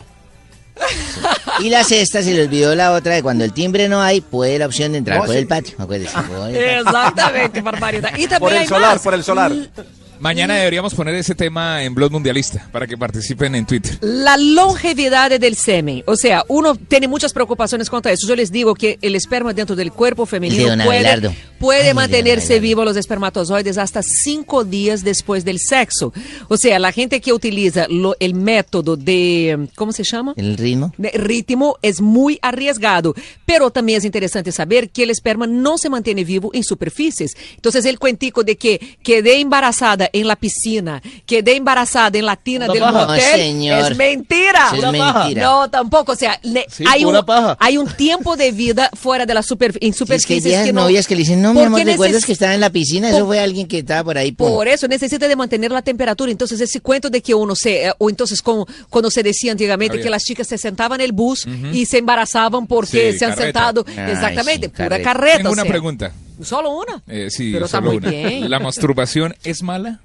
No, para nada. Es No. más, tema para mañana. ¿Tema para mañana? Mañana ¿Hasta- traiga hasta la qué edad- tarea. hasta Juan qué Pablo, edad mañana traiga uno la se tarea. puede masturbar? Mitos de la masturbación. Tema para mañana. Ya Mañana, me gustó. mañana. Juan Sobre Pablo todo, mañana traiga Flavia, que tarea. ya tenemos aquí en Brasil eh, 16 días Pues, y encarcelados. y encarcelados. Encarcelados entre hombres. Yo ya dije que ustedes van a terminar diciendo, yo también te amo, mi Ah, amor. Fabito. Esa proce- además, porque cada vez que yo llego aquí, ustedes están más próximos, codo con codo, piernita con piernita, eso me preocupa. Mire, Fabito, cómo está encima de César Corredor sentada. La pregunta, la pregunta. Barbarita, cuídate. Yo no, yo estoy Cierra esas suyo. Mire, mire, contra, Barbarita. mire, estoy contra la pared, mire. La, pre- Barbarita, manténgate ahí. la pregunta en Twitter, arroba B Mundialista Blue, para esta noche, ¿quién es el mejor jugador de Colombia en este mundial. Pueden participar, pueden eh, seguirnos en Twitter, arroba Mundialista Blue, y se van a llevar los F50, los guayos, los lindos guayos que se tomaron este Mundial Brasil 2014. Es muy fácil. Vamos a arrancar a hacerle fuerza a nuestra selección que juega este sábado aquí en Río de Janeiro, en el Maracaná contra Uruguay. Más opiniones de nuestros oyentes. Eh, Yesida Gudelo dice, sin duda alguna, el mejor es arroba James Rodríguez. Sebastián Rodríguez también nos dice, sin duda alguna, James Rodríguez. Eh, arroba J Buscali, arroba B Mundialista Blue. James Rodríguez Rubio. El porcentaje de participación de los goles en Colombia es increíble, el de este muchacho. Más oyentes participan y dicen, arroba J Buscali, arroba B Mundialista Blue. James Rodríguez, tres goles y dos asistencias. Eso lo hace el mejor. Arroba J Buscali, arroba B Mundialista. Ha sido trabajo en equipo pero el que se destaca es James Rodríguez. Desde Villavicencio nos saluda David Convita en Blue Radio, la radio del Mundial. ¿Cuántos seguidores tenemos ya en arroba B Mundialista Blue? Esto sigue creciendo. La idea es llegar a mañana a los 2000. Eh, vamos en 1321. Esta noche nos vamos a poner juiciosos a seguir arroba B Mundialista Blue. Y lo chévere es que se pueden llevar los guayos F50, los de Lío Messi, simplemente por seguirnos. Y además, la otra semana vienen muchas sorpresas para todos nuestros seguidores. ¿Y cómo se los van a ganar, Juanpa? ¿Cómo hace la gente para saber? Es fácil, se tienen que inscribir arroba B Mundialista Blue. Mañana tenemos una pregunta y así de fácil se lo ganan. Simplemente escuchar Blog Mundialista. Eso sí, los zapatos serán entregados una vez lleguemos a Colombia después que finalice el Campeonato Mundial de Sí, Fútbol. que vayan jugando sin ellos. No se preocupen por eso. Y los que quieren tener las historias, los que quieren saber sobre la, la historia de las copas del mundo, la historia de los mundiales, tenemos un DVD increíble desde 1930 hasta este mundial. Esos eh, DVDs los vamos a entregar entre nos- nuestros seguidores y son muchos. Entonces, así que pilas a seguirnos, arroba B Mundialista Blue. ¿Y la pregunta es fácil o difícil? No, facilísima, Barbarita. Ah, bueno. Que la idea es que nuestros oyentes se queden con los guayos. Hoy vamos Entonces a nos regalar quedamos DVDs. nosotras. Hoy vamos a regalar DVDs para aquellos que suban la camiseta de la selección que no sea la de Colombia. ¿Cómo así? Mejor, perdón, que sea la de Colombia. Aquí me escribieron eh, mal. Bueno, mire, eh, en el último bloque de día de hoy de en Blog Mundialista vamos a analizar lo que viene en este Campeonato Mundial de Fútbol. Sí. Ya se vienen, ya tenemos todas las llaves listas de estos octavos de final que comienzan pasado mañana, el sábado, con un día... ¿Ya no hay más digo partidos? ¿Ya están los 16 listos? Ya hay 16 equipos listos. Y a partir del sábado, yo digo que el día sábado tenemos una mini Copa América porque juegan cuatro equipos suramericanos eh, que se van a enfrentar Salen dos. sí. Brasil, Salen Chile a primera hora. De ahí sale uno que me imagino que es Chile. Y después. Sí. Luego sigue Colombia, Uruguay. Saldrá otro que me imagino que es Uruguay. A mordiscos. Y el domingo juega quién? ¿Y qué tal un partido Colombia-Chile en cuartos de final? Sería bueno que empezar por Brasil, pero pueden tener un árbitro en la final. El día domingo juega Perdón, Holanda, yo me perdí de eso. Ustedes, México. ustedes están determinando que Brasil va a perder. Luego se ve no, que no, ustedes no pronósticos. nada de fútbol. No, Flaviecita, son Ay, Dios que mío, ellos dan. cómo es difícil hacer programa con amadores. El día domingo. ¿Amadores? Sí. Ah, entendí otra cosa. El día domingo, Colombia, México y Costa Colombia Rica. vuelve y juega Perdón, contra Holanda, México. México, y Costa Rica, Grecia. Es que Anda esa palabra- México, sale México. Bueno, vamos Ojalá a... que salga Costa- Holanda. Y Costa Rica, Grecia entra. No, ojalá Costa que Rica. salga Holanda. Tengo más un dato para ustedes sobre dígame. el tema. La temperatura. Ustedes saben que el esperma es producido en los testículos. Y los testículos, sí, porque el tema de hoy Sí, es el ese, tema es- barbarita. Sí, es que si llega la luz, ahí tenemos esperma. ¿Cuál es la están af- temperatura? Están afuera del cuerpo, no es gratuito, o sea, están ahí afuera por una razón, porque hay que mantener la temperatura más baja para que se mantenga su conteo alto. Se ha visto hoy en día muchos hombres con bajo conteo de espermas porque ponen el laptop, la computadora sobre el regazo y se calientan literalmente los huevos. Y en el momento en que se calientan los huevos, se fríen los espermas. Entonces un hombre que está con dificultad, claro. Entonces, ojo, señores, si ustedes quieren mantener su conteo de esperma bien saludable, no utilicen computador en el regazo. Y los que utilizamos el celular que vamos manejando y lo ponemos aquí. Pero tú pones en la, entre las piernas en modo vibrador. Sí, No, lo no, Muy hace sí, así. sí. raro. Vibrador, para no, lo pongo- vibrarlo, no, lo para pongo- vibrar los No, testículos. lo pongo normal, compito, pero lo tengo ahí porque tengo que estar eh, Pues no escribiendo. debe, no debe. Hay que acordarse que los testículos están afuera del cuerpo y el esperma porque necesitan tener una temperatura más baja que la temperatura corporal. Ve, no O sabíamos sea si eso. uno, ¿Cuál si es pone el computador en las la piernas se le resetea. baja, del, del cuerpo más o menos 36 grados, entre 35 y 36 grados, y ahí tiene que tener entre 28 grados y 25. ¿Cómo dice JJ? No, que si ¿Cómo uno es, pone el, computa- eh, eh, si pone el computador entre las piernas se le resetea. Sí, Sí, se le resetea sí, todo sí. y pierde la Sí, información. sí. Eso es que es peor. la información se queda perdida. Que los espermas de Ona deben ser añejos. Viejos ya. Como el vino. Ah, no, no. Debe ser. Ahora que venga le preguntamos. No, y ese ponía Bueno, era la máquina de escribir y se aporreaba. El día sábado tenemos transmisiones especiales. Arrancamos desde muy temprano con Brasil, Chile y después un cubrimiento increíble el que tenemos aquí en Río de Janeiro, Colombia, Uruguay. El relato de este partido es de Carlos Alberto Morales. No se lo pueden perder aquí en eh, Blue Radio, la radio del Mundial. ¿Qué tal si hacemos una pausa? Sí, Sí, ya vamos a hacer por eso, ya vamos a hacer la pausa y por supuesto cuando volvamos vamos a hacer un análisis con el profesor Juan José Peláez de estos enfrentamientos que vamos a tener en octavos del Mundial. Comienza otro Mundial. A partir del próximo sábado comienza el verdadero Mundial para muchos, ya el enfrentamiento directo, muchos se irán a casa, muchos se van a quedar y ya empezaremos a saber cuáles son ahora sí los principales candidatos para quedarse con este eh, galardón de la Copa del Brasil y. Colombia. Yo digo que Brasil se queda en primero como campeón y Colombia como segundo. No, no pueden. No, no, yo digo en el, en el resultado final. No pueden. Yo digo, Brasil va a ganar el campeonato mundial y Colombia se queda en segundo. No, No, es que si, ¿Por qué si no? Brasil Porque y Colombia ganan, se en cruzan. cuartos de final. Ah, ay, Ahora, caramba. si gana Colombia y gana Brasil, se enfrentan enseguida. y uno de los dos tiene que morirse. Sí. Si eso Ah, llegara, qué pena con ustedes. si eso llegara a pasar, lo siento mucho. Pecado, qué pesar por ustedes que van si a eso perder. llegara a pasar, lo siento mucho por los brasileños. No, yo siento mucho por ustedes. No, todavía. Neymar, Neymar hay tiene una amarilla. Neymar tiene una amarilla, ¿cierto? Sí, Sí, sí. una más ahora. Recordemos que las amarillas Chile, ¿cierto? No, ya se borran. Las y amarillas se todos somos borran. japoneses.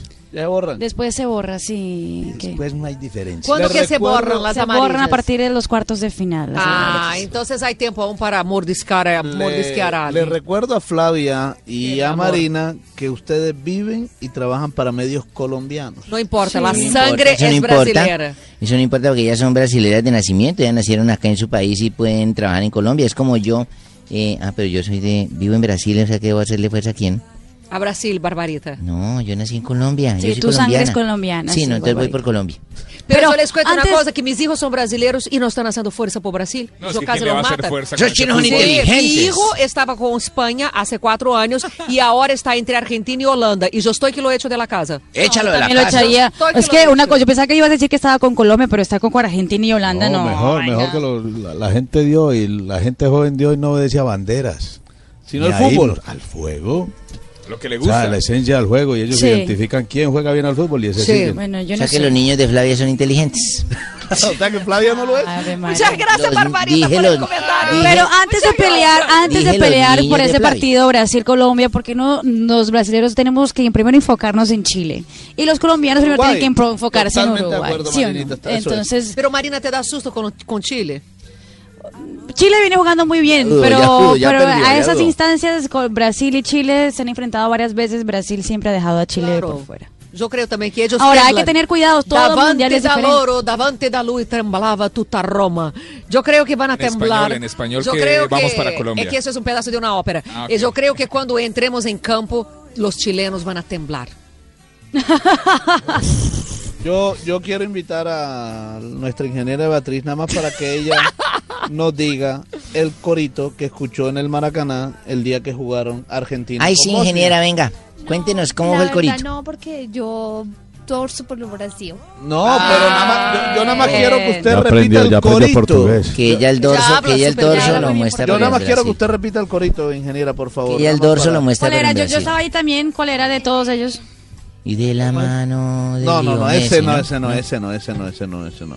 El dedicado a los brasileros, por favor. Que vamos a ser campeones en la tierra de Pelé. brasilero, que amargado se Y vamos a ser Campeones en la tierra de Pelé. Mira, antes va a ser campeón Colombia antes de ser campeón Argentina en el Mundial de Ojalá, verdad. Dios te oiga. Sí, seguramente. Y los argentinos están muy alzados. Ellos se van a bajar ya, ya de ese bus. ¿Cómo, ¿Cómo se aprovecha que no está Juan José aquí? Vamos a una Pero pausa y ya. yo, acordate, ¿qué es Ah, lo que sí. tienen con los Los argentinos ahora mismo? ¿Cuál es el ¿Sabe- problema? sabe- No tengo ningún problema con ustedes. ¿Qué es lo que pasa con Argentina? ¿Qué es lo que ¿Por qué no podemos quedar campeones acá si ya lo hizo Uruguay? en el Fun Fest, los brasileños. ¿Qué cantan?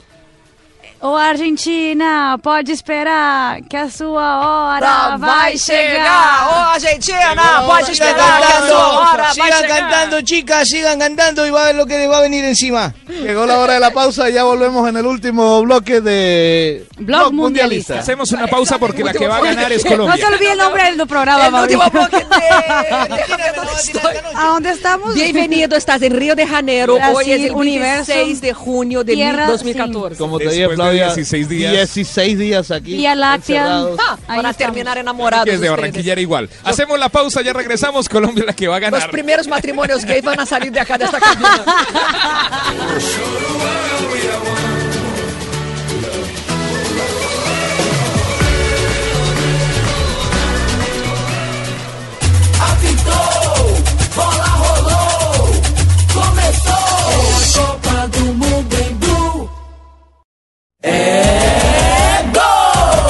está Blog Mundialista. Rádio Blue. Viviendo la Copa del Mundo. Javier Hernández Bonet, Ricardo Rego, Juanjo Buscalia, Tito Puchetti y el equipo deportivo de Blue Radio en su primer mundial, Brasil.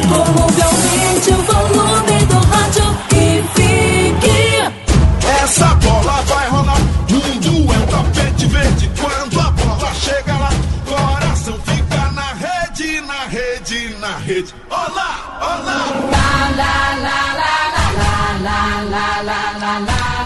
Muy bien, seguimos aquí en Blog Mundialista en Blue Radio y bueno, Barbarita está, está contenta cantando la canción de Shakira como todos los días, pero la noticia también hoy tuvo que ver con la selección de España, aunque España ya no está en la Copa del Mundo, nos ¿para qué nos van a invitar? ¿Para qué queréis que no vayamos allá? Sí, Para Pues- hacernos quedar en ridículo, para restregarnos el buen fútbol que per- ganan todas las selecciones y para saber que saber nosotros salimos opinión, eliminados. El de ayer se enojó acá. no era el de ayer, yo me perdí, perdón, es el cansancio. Sí, sí, sí, sí. Bueno, tengo, Sí, tengo una pregunta. Perdón, perdón, ok, desubiqué, Sí, me sí, desubiqué sí, por sí, un segundo. Una- Bueno, JJ, dime. Una pregunta para, para la mesa, mirando lo de octavos de final ya, Brasil, Chile, Colombia, Uruguay, que son los del sábado, y luego los otros partidos. ¿Qué tanto pesa la historia en, en, en- en esta instancia? Porque en la primera fase vimos a Costa Rica, vimos a Colombia con, con lo del mejor fútbol, pero ahora viene, y, y lo hemos dicho aquí en, en este espacio, eh, otro mundial, o el verdadero mundial, o otra forma de jugar el mundial, porque es el, el, el enfrentamiento uno a uno. ¿Será que pesa tanto la historia? Porque uno mira los mundiales pasados y en esos enfrentamientos casi siempre pasa el de mayor tradición. Contesta la mesa. No, yo creo, yo creo, no sé si mis compañeros están de acuerdo conmigo, no, pero en esas instancias donde uno ve si la camiseta realmente eh, Bueno, pero- pesa o pero- no pesa, la jerarquía pesa o no pesa. Yo lo digo por los Yo mundiales pasados. creo, honestamente, que Colombia tiene un mejor equipo y puede ganarle a Uruguay. Ahora, yo creo que Uruguay la historia de Uruguay, porque recordemos que el Maracaná no es famoso por los brasileños, el Maracaná es famoso por culpa de Uruguay. Entonces, eso, el en- ellos entraron en el, El Maracaná. maracanazo es famoso. Exactamente. Entonces, Es un eh, trauma. Es un para trauma los brasileños. para los brasileños. El maracanazo es como una No, un para los dolor, una uruguayos. herida No, abierta, para los uruguayos claro. es, es Y los una uruguayos cosa- sienten en su casa. de su casa, exactamente. Claro. Ellos viven de eso hasta Como hoy en Colombia día. vive del 5-0. Como No, los chilenos van a vivir del Nosotros 3-0. ya, superamos eso, nosotros ya No. superamos el 5-0. Eso que hemos hecho recientemente de estar acá en un mundial y haber pasado de primeros con tres partidos ganados, llegar líder, para mí eso ya quedó superado. atrás. Por eso, ya pasó el claro, 5-0. Profesor Juan José Peláez, y para ir por parte, el primer partido, Brasil-Chile. Como el destripador por partes. Pero antes de eso, yo creo que todo ese, toda esa parafernaria que se arma alrededor de, de un Mito. resultado viejo, porque es que eso hace tantos 64 años. se siente años. afuera, dentro de la cancha no me parece que se sienta y los jugadores son... Son otros. Es- es otra cosa, es lo que yo siempre he dicho cuando me molestan con lo del Maracaná. Eso por un lado. y lo otro es, es que eh, si ha, si ha habido algo en este mundial es la irreverencia. Sí. De equipos que no son históricos frente a equipos que son históricos. O sea, se va, se va a romper esa estadística. Pero justamente lo que sí. pregunta Vea- vea lo que hace JJ. Argelia ahora con Rusia, lo Sí. último. Sí. Lo último, ¿cierto? Sí, Claro. sí. Lo sacó. Rusia, que Rusia es un equipo... Pero es justamente lo que pregunta eso JJ, profe. Si, yo- eh, yo lo digo porque la primera fase es la primera fase. L- Los octavos es otro mundial, olvídate de lo que pasó voy. primero. A eso voy. Ah, Me parece que, que lo que se confronta entre Brasil y Chile no es historia, no es tradición. O sea, después de, de- de- de ver lo que hizo Chile Sí. frente a en su grupo, que le tocó frente a equipos Holanda, Australia y España. ganarle a España, al campeón del mundo Chile. Entonces uno dice, no. No, perdón, no. perdón, pero, pero, profe, estamos, estamos eh, equivocados. Cáigase, Cuidado. cáigase aquí encima. Oh, hombre, profesor. Les cuento, iba, iba pasando Flavia, se Que iba se a caer. en el pie. pues yo, ¿por Chile, qué? Holanda, España y, ¿Y Australia? y Australia, sí. Chile le ganó a España. Sí. Exactamente. Entonces, ¿qué, Yo es, le lo que, gané hay, a Italia, ¿qué ¿no? es lo que hay ahí? Le ganó ¿Qué dos goles que- por cero, ¿Qué es profe. lo que hizo Pinto con, con Italia? Irreverente. Le gané a Uruguay Eso es- 3-1. Eso es irreverencia. Yo no Le gané a Italia. El tema histórico, el tema histórico acá me parece que está un poquito Inglaterra. que es Pero- relativo. Vamos a ver Pero ha Chile, pesado, Chile con ha Brasil. pesado en segunda fase, profe, en, en octavos de Ah, final. sí, claro, pero Mundial vivámosla, pasado ¿no? Y y- mucho la historia y en, y en los anteriores. yo lo que vivamos la creo, jota. yo lo que creo es que de acá para adelante lo que va a pesar es el contenido futbolístico de uno y otro equipo. O sea, Chile tiene tiene algunas deficiencias y las mostró frente a un equipo que lo Atacó. que lo exigió como Holanda porque le cerró los espacios de mitad de cancha hacia atrás, le marcó hombre a hombre, ¿se acuerdan? De ese Sí, partido claro, de sí, Holanda-Chile. claro, sí, señor. y a Chile le costó salirse de esa marcación. Y por ahí se fue descuidando atrás. Y Holanda es el equipo más paciente de todos. Holanda, si te tiene que esperar dos horas, te espera. Como una Y te víbora. marca, En cualquier y momento te y marca dos horas y no pierde la finura. Porque ese gol que hace, o esa Robin. jugada que hace Robin, Sí. el pase allá a Pai, ¿se acuerdan? Sí. Eso se sucedió arriba a los 90 Memphis minutos. Punta izquierda. Ese, ese, ese es 19 un equipo años. que, que es frío, que es calculador y que, y que le importa un comino con quién juegue. Va a ser siempre lo mismo. Lo de Chile pasa más por lo Pero futbolístico, fíjese- me parece a mí. Pero fíjese, profe, frente que- a Brasil, frente pero- a un Brasil que mejoró un poquito. Pero no es el. Brasil que se No, espera. pero aún no está. pero- ah, pero ya espere, Scolari espere. dijo que va a jugar Fernandinho. Bueno, eso, eh, esa es una esa es una variante importante en Brasil porque le va a ayudar a mejorar el contenido en la mitad de la cancha. Fernandinho es un jugador muy buen lector de juego y un jugador que llega a posición de gol. Antes del gol de Fernandinho ya había puesto dos. ¿Se acuerdan o no? Sí, sí, sí, sí, sí, sí, claro. Uno a Hall y el Hernández. otro. Exactamente. Entonces, eh, eso, eso es lo que va a sopesar en ese partido. Para mí lo demás no. Eh, o- eh, Colombia, profe, Uruguay. Se, po- se podría decir que hay equipos... dígame. Sí, no, no, es que mirando lo que dice el profe, hay equipos que han ido encontrando la nómina en el Mundial. O sea, no la tenían Ah, clara o tenían Ah, una sí. y el caso de Brasil han ido armando Ah, el pero equipo. eso es normal, ¿no, profe? Sí, sí, eso está, eso está bien. Ustedes ven que Argentina ha ensayado varias cosas, ¿cierto? Argentina, o sea, Argentina es distinto, pues Argentina tiene a Messi y 10 más, y, y lo de Argentina hasta este momento ha sido suficiente. Pero Argentina necesita encontrar el equipo, lo que vos decís, John. ¿eh? Ahora, por ejemplo, no va a estar el Kun, pero la verdad el Kun no ha estado tampoco. O sea, No ha estado, pues le ha hecho falta. Y Correcto. tampoco ha estado igual ni le ha hecho falta. Acuérdense de- Sí. del Kun Agüero O sea, que y le va a hacer Higuaín- falta, entonces, el- e Higuaín en la, en la eliminatoria, ¿se acuerdan? Sí, claro. De, que, de, que- Claro, de un equipo aceitado, exactamente, un equipo aceitado, esa trilogía arriba era brava y Di María aparecía de atrás, de atrás para adelante y le metía ritmo y, y verticalidad a ese fútbol. Pero hoy, en este momento, ese, es- eso que hizo en la eliminatoria ya no sirve y, y lo que dice yo no lo ha podido encontrar. ¿Cuánta falta está haciendo, creo yo, yo?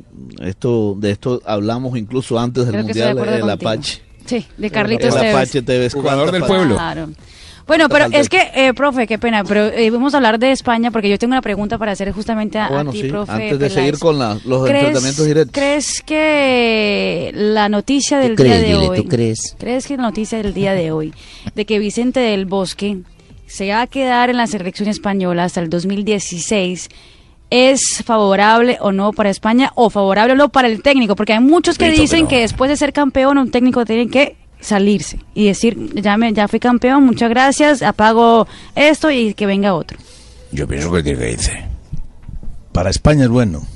Para el entrenador yo no sé. Pero cómo- perdón, cómo ¿es bueno quedarse o que se vaya? Que se quede. Que se quede. A mí me parece que es bueno porque yo soy un admirador de ese entrenador. Porque es un entrenador que primero no tiene ego. ¿Cierto? Es una persona, yo le oí algunas declaraciones en Sudáfrica. Él decía, a él no, a, a Javi Hernández. Javi Hernández decía, es que el entrenador pa- con nosotros lo que nos pregunta si estamos o no de acuerdo con esta, con esta estrategia, con esta Es táctica. honesto con ellos. Dijo No, participa.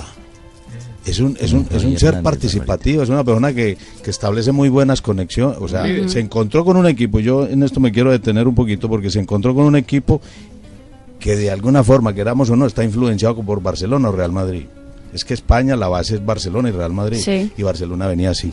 Claro. Barcelona, Barcelona venía bajando y los jugadores que hay ahí del Barcelona no, no se vieron en buen nivel. Y ese- Aparte de eso, Mm, espérame, Flavia, aparte de eso, España no hizo el recambio en lo táctico, me pareció a mí. Mm. O sea, porque siguió defendiéndose como se defendía el Barcelona, con dos defensas, quizás un volante en la mitad de la cancha y no retrocedía. Entendi. Entonces ahí se le dio mucha papaya. ¿Se acuerdan quién le metió cinco? Holanda. Holanda. Ajá. Un equipo contragolpeador, mortífero, que sabe atacar los espacios. Que no Y necesitó mucho de la tenencia de pelota para ¿Se poder. acuerdan que es, Barcelona se defendía así? Con dos y con, y con tres nomás, pero no retrocedía y no se replegaba rápido. ¿Se acuerdan que Barcelona atacaban, perdió por allá, que, que el mismo Drogba los atacó en ese Chelsea? El, el- Ah, bueno, el- eh, ¿Se el- acuerdan el- del Milan? Claro. Bueno, hay antecedentes y, y- y después Guardiola dijo, no, yo mejor me voy porque yo no quiero sacar a mis amigos. Sí. Eso que yo le a acuerdo. preguntar, o sea, Pepe Guardiola, ¿qué? Al fin, entonces debería haberse quedado. ¿Por qué nadie No, aprovechó a Pepe? creo que ¿Por No, no, qué Lo que pasa es que se llega, a Pepe se llega a Guardiola? tener tan buena relación y, y- y- y aquí y aquí yo tengo que Y mire- y dar mi opinión. Déjeme yo, Fabito, lo último.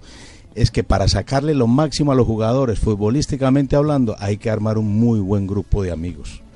Para que el jugador se sienta, es como con el hijo. Que se alegre. Con mi hija. Mi, mi- mi hija va, va a sacar todo ese cuando sabe que el papá la respalda y que sea lo que sea, ella puede hacer. Sí. Obviamente, lo, dentro de lo legal, dentro de todo Claro. esto.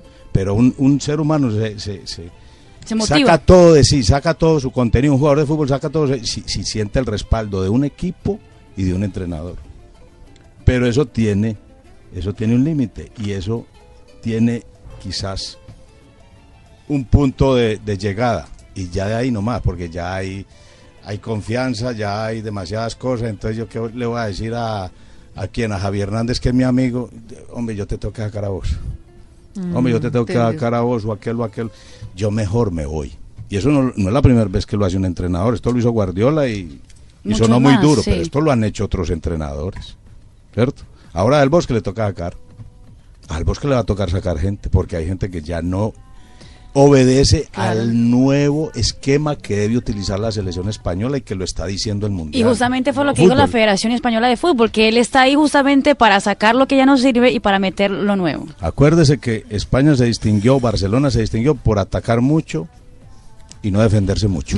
Y hoy están en el mundial demostrándose que la defensa es muy importante. Ahora- que hay que saber atacar como defenderse. Exactamente. Ahora que usted hablaba de, de Pep Guardiola y que se fue porque no quería sacar a sus amigos, pues recuerden que cuando él llega al Barcelona, él le dijo a la dirigencia, bueno, aquí hay que tomar unas decisiones fundamentales y cruciales y además muy polémicas. ¿Qué hay que hacer? Hay que Uno. salir de Ronaldinho, hay que salir de todo. Pero Ronaldinho aguantaba todavía otro poquito. Por eso, pero salió de esas figuras. Ronaldinho le y hizo a a partir Messi. de, y a partir de la, de- de la salida de esa figura fue que pudo armar y edificar todo lo que logró. Entonces no quería hacerlo ahora porque ya eran, como él decía, los amigos. Entonces son decisiones difíciles. Claro. Que Del Bosque, por ejemplo, no quiso tomar. Ahora, Exactamente, o, exactamente. o es que Del Bosque sí tenía otras opciones, porque es que Porque también yo- diremos, claro que había sí, otras opciones. Claro que tenía otras opciones, pero, pero él no podía. Él, él- él- Lo- él lo- se lo tuvo que que, pasa es que sacrificar fue- un poquito. El hombre es viejo zorro. Lo- lo claro, que pero no, no, de- no les parece que... Dime, Fabito. Eh, Sí, perdón, no, JJ. No, iba a decir que uno de los pecados de, de Vicente del Bosque fue llevar eh, jugadores, no haber hecho relevo generacional, porque uno mira a Inglaterra y esta Inglaterra eliminado y todo llevó cinco o seis muchachos de 21 o Ya tiene la 22 base. años que son el equipo para el mundial que viene. Claro, y Claro, ya, y ya claro. tiene la base para la Sterling. Eurocopa. Eh, o sea, eh, eso que vos decís, o sea, es beneficio de inventario. Eso, esa cantidad de jugadores jóvenes, sabíamos porque era un equipo en transición. Pero Sterling que no iba a dar en este- buenos. Exactamente. Bueno, Lo que pero... pasa es que este- esta España, eh, profe, también, aún así con estos jugadores, o de- hablemos del Barcelona, que es la base de España. Este Barcelona, aún con estos jugadores que ya están de salida, digámoslo así, no ganó nada, pero fue protagonista en la Liga, fue protagonista en la Champions League, fue finalista de la Copa del Rey, o sea, Y es el campeón de Europa. y es Claro. el campeón de Europa. Y mire lo que hizo hace poquito aquí en la Copa Confederaciones también, que fue, pues, hizo, hizo un Claro. buen papel. Pero mira que ya- por eso le digo, tenía otras opciones porque es que también tenía unos jugadores que, aunque no era lo grande Claro. que fueron, eran jugadores Aquí que... Pero ya-. Pero, si miramos quiénes, quiénes hicieron los goles en, Bar- en el Barcelona en, en esa temporada, Lionel Messi. Ale- Alexis Sánchez. Están hablando y de Neymar, eliminados, pues hablemos de Que no Uruguay. están en la selección española. ¿Qué hablan de Uruguay? Es cierto. Exactamente. ¿Y quién los eliminó a Barcelona? ¿Quién quedó campeón de la Champions y quién quedó campeón de la Liga Española? Atlético Dos Madrid equipos y Real. que basaron su, su tema táctico en la defensa. Sí, el Simeone se metió atrás. ¿Eh? ¿Quién lo sacó? Ancelotti y Simeone. Profe, ¿y cómo ve Colombia-Uruguay? Sí, hablamos de Uruguay, no hablamos de, de eliminados. Hay que dejar claro que uno es Uruguay con Suárez y otro sin Suárez. El primer partido de Uruguay en este mundial ¿Verdad? no Para fue es- bueno, ¿Será que no estaba pierde? Suárez. Futbolísticamente hablando. Sí, de la amenaza. Pero es que ayer decía Julio Ríos, un destacado periodista uruguayo que tuvimos aquí, que entre otras cosas se fue encantado con Flavia, casi que no se va. Y emberracado también. Se fue, También. enamor- se fue enamoradísimo. También. No, eso aquí es una feria todos los días. Pero eso no vale la pena, o sea, no, no, no es positivo porque ustedes están encarcelados. Es como mandar una vie cualquier vieja ahí para una cárcel para hacer visita. Sí, ustedes muchachos pobrecitos. Bueno, y nada para Barbarita, todos van y miran a Flavia. Todos van y viene el viejito No, Ríos. ella también levanta. Barbarita, Sí, Barbarita levantando. sus- Levanto, pero la losa, amiguita, que ustedes dejan acá porque el resto es un- Barbarita tiene fan club. Este Uruguay es conocido, o siempre Uruguay ha sido Habla de Uruguay, pero habla dinámico. Por la garra, famosa garra Sí. uruguaya. La garra Y charrúa. este- Y decía Julio ayer que Uruguay va a llegar al Maracaná mucho más motivado. Va a utilizar este tema de Luis Suárez como un revulsivo para crecer aún más. Y ellos lo han hecho. A partir de eso. Es cierto que futbolísticamente eh, disminuye. Son limitados. Obviamente que disminuye. Están- notablemente. están porque diezmados. Luis Suárez es Luis Suárez es el Falcao de Colombia, aunque Colombia se ha, ha podido reponerse. No está Lugano. Pero, pero Luis Suárez es el Messi de Argentina.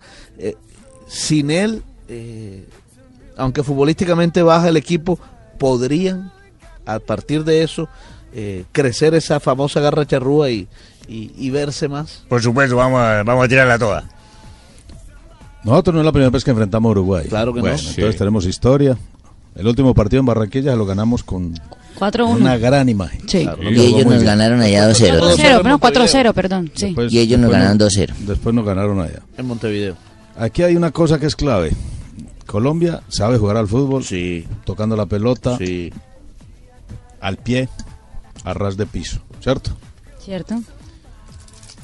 Uruguay es otro estilo completamente distinto. Uruguay le gusta dividirla, le gusta luchar, le gusta el juego aéreo, le gusta la provocación, le gusta la pelea, le gusta. Ahora va a pelear con todo el mundo. Ahora van a querer pelear arriba. porque van a ver la FIFA en, en todos los rostros de los colombianos y en los del árbitro van a ver el rostro de la FIFA. Y ya nombraron árbitro. ¿Cierto? Ya- ya el árbitro es un ¿Cuál es el holandés. árbitro, John? Es Es un holandés. Kuiper. Coopers. Kuiper, sí. deja Exactamente. pegar también. Ese, ese es bueno. Es- ese deja jugar. Ese, ese es bueno. Ese es bueno. Y, y, y entonces lo que tiene que hacer, con- bueno, dentro de mi opinión, con todo respeto, es que Colombia no se meta en el En la cuento de la pelea, de Sí. la provocación, de la lucha, del forcejeo. ¿Qué es lo bueno? Que Colombia, perder que Colombia es un equipo ya con jugadores muy experimentados. Nosotros Sí. faltamos 16 años a un mundial. Pero, Pero esos esos 16, 16 años para aprendiendo. nuestros jugadores estuvieron en Europa. Estamos en clase intensiva de Entonces, aprender. eso, eso, eso que, eso realmente donde se, se ve. Bueno, lo vimos en Copa América, lo vimos en, en la eliminatoria, pero en un mundial, en el gran escenario, uno, uno ya ve la dimensión de ese aprendizaje Sí. y de esa formación. Uno dice, a mí personalmente me ha sorprendido gratamente el desarrollo, porque a mí me tocó otra época en donde el miedo escénico había que tenerlo en cuenta. Aquí ahora no. Y nosotros veíamos ganarle a Colombia a Japón 4-1. Y cualquier, cualquier desprevenido, ah, sí, es que a Japón. No, Japón fue cuarto. Ha sido cuarto en el mundo. Es que no le ganamos a cualquier selección. primero en clasificarse Pero se le ganó con mucha suficiencia y con un equipo alterno. Sí. Entonces uno dice, Colombia, Colombia Y como un solo jugador, profe, que pues en el Colombia segundo está tiempo, creciendo, le pero cambió la por otro al lado, país. algún alguno de ellos que, que escribió ahora, ojo con mesura, sí, hay que tener mesura. Hay que tener mesura porque esto es un solo partido. Sí, es que es Y en un solo. solo. partido, un error, puede ser hasta un error arbitral. Puede ser una- hasta un error arbitral. ha pasado. Un autogol. Determina Claro. el destino de un partido, Profe, de una un eliminación o una clasificación. nos devuelven. Y vamos Entonces, a ver- esto es tan fortuito a veces. Esto es tan, tan sensible, esto es tan fácil. Le iba a preguntar, ¿cuenta ganar. algo de suerte también ahí? Claro. Claro, claro, Sí, porque la, la suerte tiene que ver con virtudes y carencias o errores. claro. Y ahora vamos a ver un Uruguay que seguramente, sin Suárez, se va a meter atrás a esperar a ver qué hace Colombia. Nos vamos a A meter ver atrás, qué vamos a propone atrás. Colombia. Y tratar de utilizar la velocidad de un Cavani, por ejemplo. Y yo no sé si el, el- el reemplazo de, de- de Luis Suárez va a ser Forlán. No. O Estuani. o Estuani. O ayer nos O Abel. hablaba. No, va a ser- nos Abel. Va a ser Abel. Hernández. Abel. Hernández. Sí. A- Abel Hernández, el del Palermo. Él, es, él va a ser el titular. Lo bueno, lo bueno es Sí, que lo Colombia, técnico. Colombia Está por las encima de Forlán incluso. Y esto se lo digo como entrenador, de las cosas que me ha gustado de Colombia, no solamente en este mundial, ya lo había visto en Buenos Aires que nos tocó hacer los dos partidos amistosos. Colombia ya no se defiende en la mitad de la cancha. No. Ya cuando pierde la pelota Colombia se recoge. Y eso es muy importante en el fútbol de hoy, no regalar las espaldas. La mayoría de los defensas en el mundo son lentos. La mayoría de los delanteros son rápidos. Sí. Entonces, ¿usted dónde va a confrontar un defensa con un delantero? Allá campo abierto, allá cerquita a la mitad de la cancha. No, aquí cerquita a las 18 para ser para, Y para darle más seguridad a Yepes, sobre todo. Profe, y usted No, decía es que algo. ahí es donde creció Yepes. Claro. El profe Peláez dice algo muy importante y es que Colombia no debe entrar en la, en la disputa dividida de los balones. Primero por eso, porque caeríamos en la trampa de Uruguay y segundo porque yo veo que nuestros Habla ahí. jugadores hoy en día no son de ese tipo de corte de, de pelea. James Rodríguez, Cuadrado No. son talento, ellos no son Pero hay para, un detallito que, para hay dar que- pata, que- como dicen. Que es bueno que cuadradito, porque yo lo conozco. Los veo un poco a veces temerosito. No, gambetear arriba. No gambetear desde En la mitad del campo, correcto. Porque le van a dar, le van a pegar, le van a pegar, le van a pegar. Él y. Vea, mire, vea, yo estoy y casi algunos seguro que otros. desde el minuto inicial, Arevalo Ríos va a ir Mete la contra, primera. No, claro. contra James Claro. y contra Juan Guillermo Cuadrado. Sí, porque contra Grecia los movieron dos veces y los vi como perdidos. Y ese es Arevalo Ríos. Esa es la car- característica del fútbol uruguayo. Y más de él, más de ese jugador. Y la gambeta se tiene que dar, es que es nuestro gran plus. Claro. El plus de Colombia es la gambeta, es el engaño, es esa finta que hizo James Rodríguez en el último partido con Japón. En el último gol contra Japón, el engaño hacia adentro, después acá el sombrerito al arquero. Eso lo tenemos que tener, pero allá cerquita al área. No, no en la mitad. ¿Ah? Bueno, y hay otro tema eh, crucial también en el tema de Colombia, profe. Después de haber visto un Jackson que estábamos esperando hace mucho rato. Este, El Jackson que vimos ante la selección de Japón era el Jackson que estábamos esperando. El Jackson de los dos goles, el Jackson que en el segundo tiempo jugó mucho mejor, el Jackson que hace rato que él mismo se sacudió. Después de esa actuación, ¿debe jugar Jackson Martínez ante Uruguay? ¿O debe utilizar Peckerman el mismo equipo que utilizó en las dos primeras jornadas?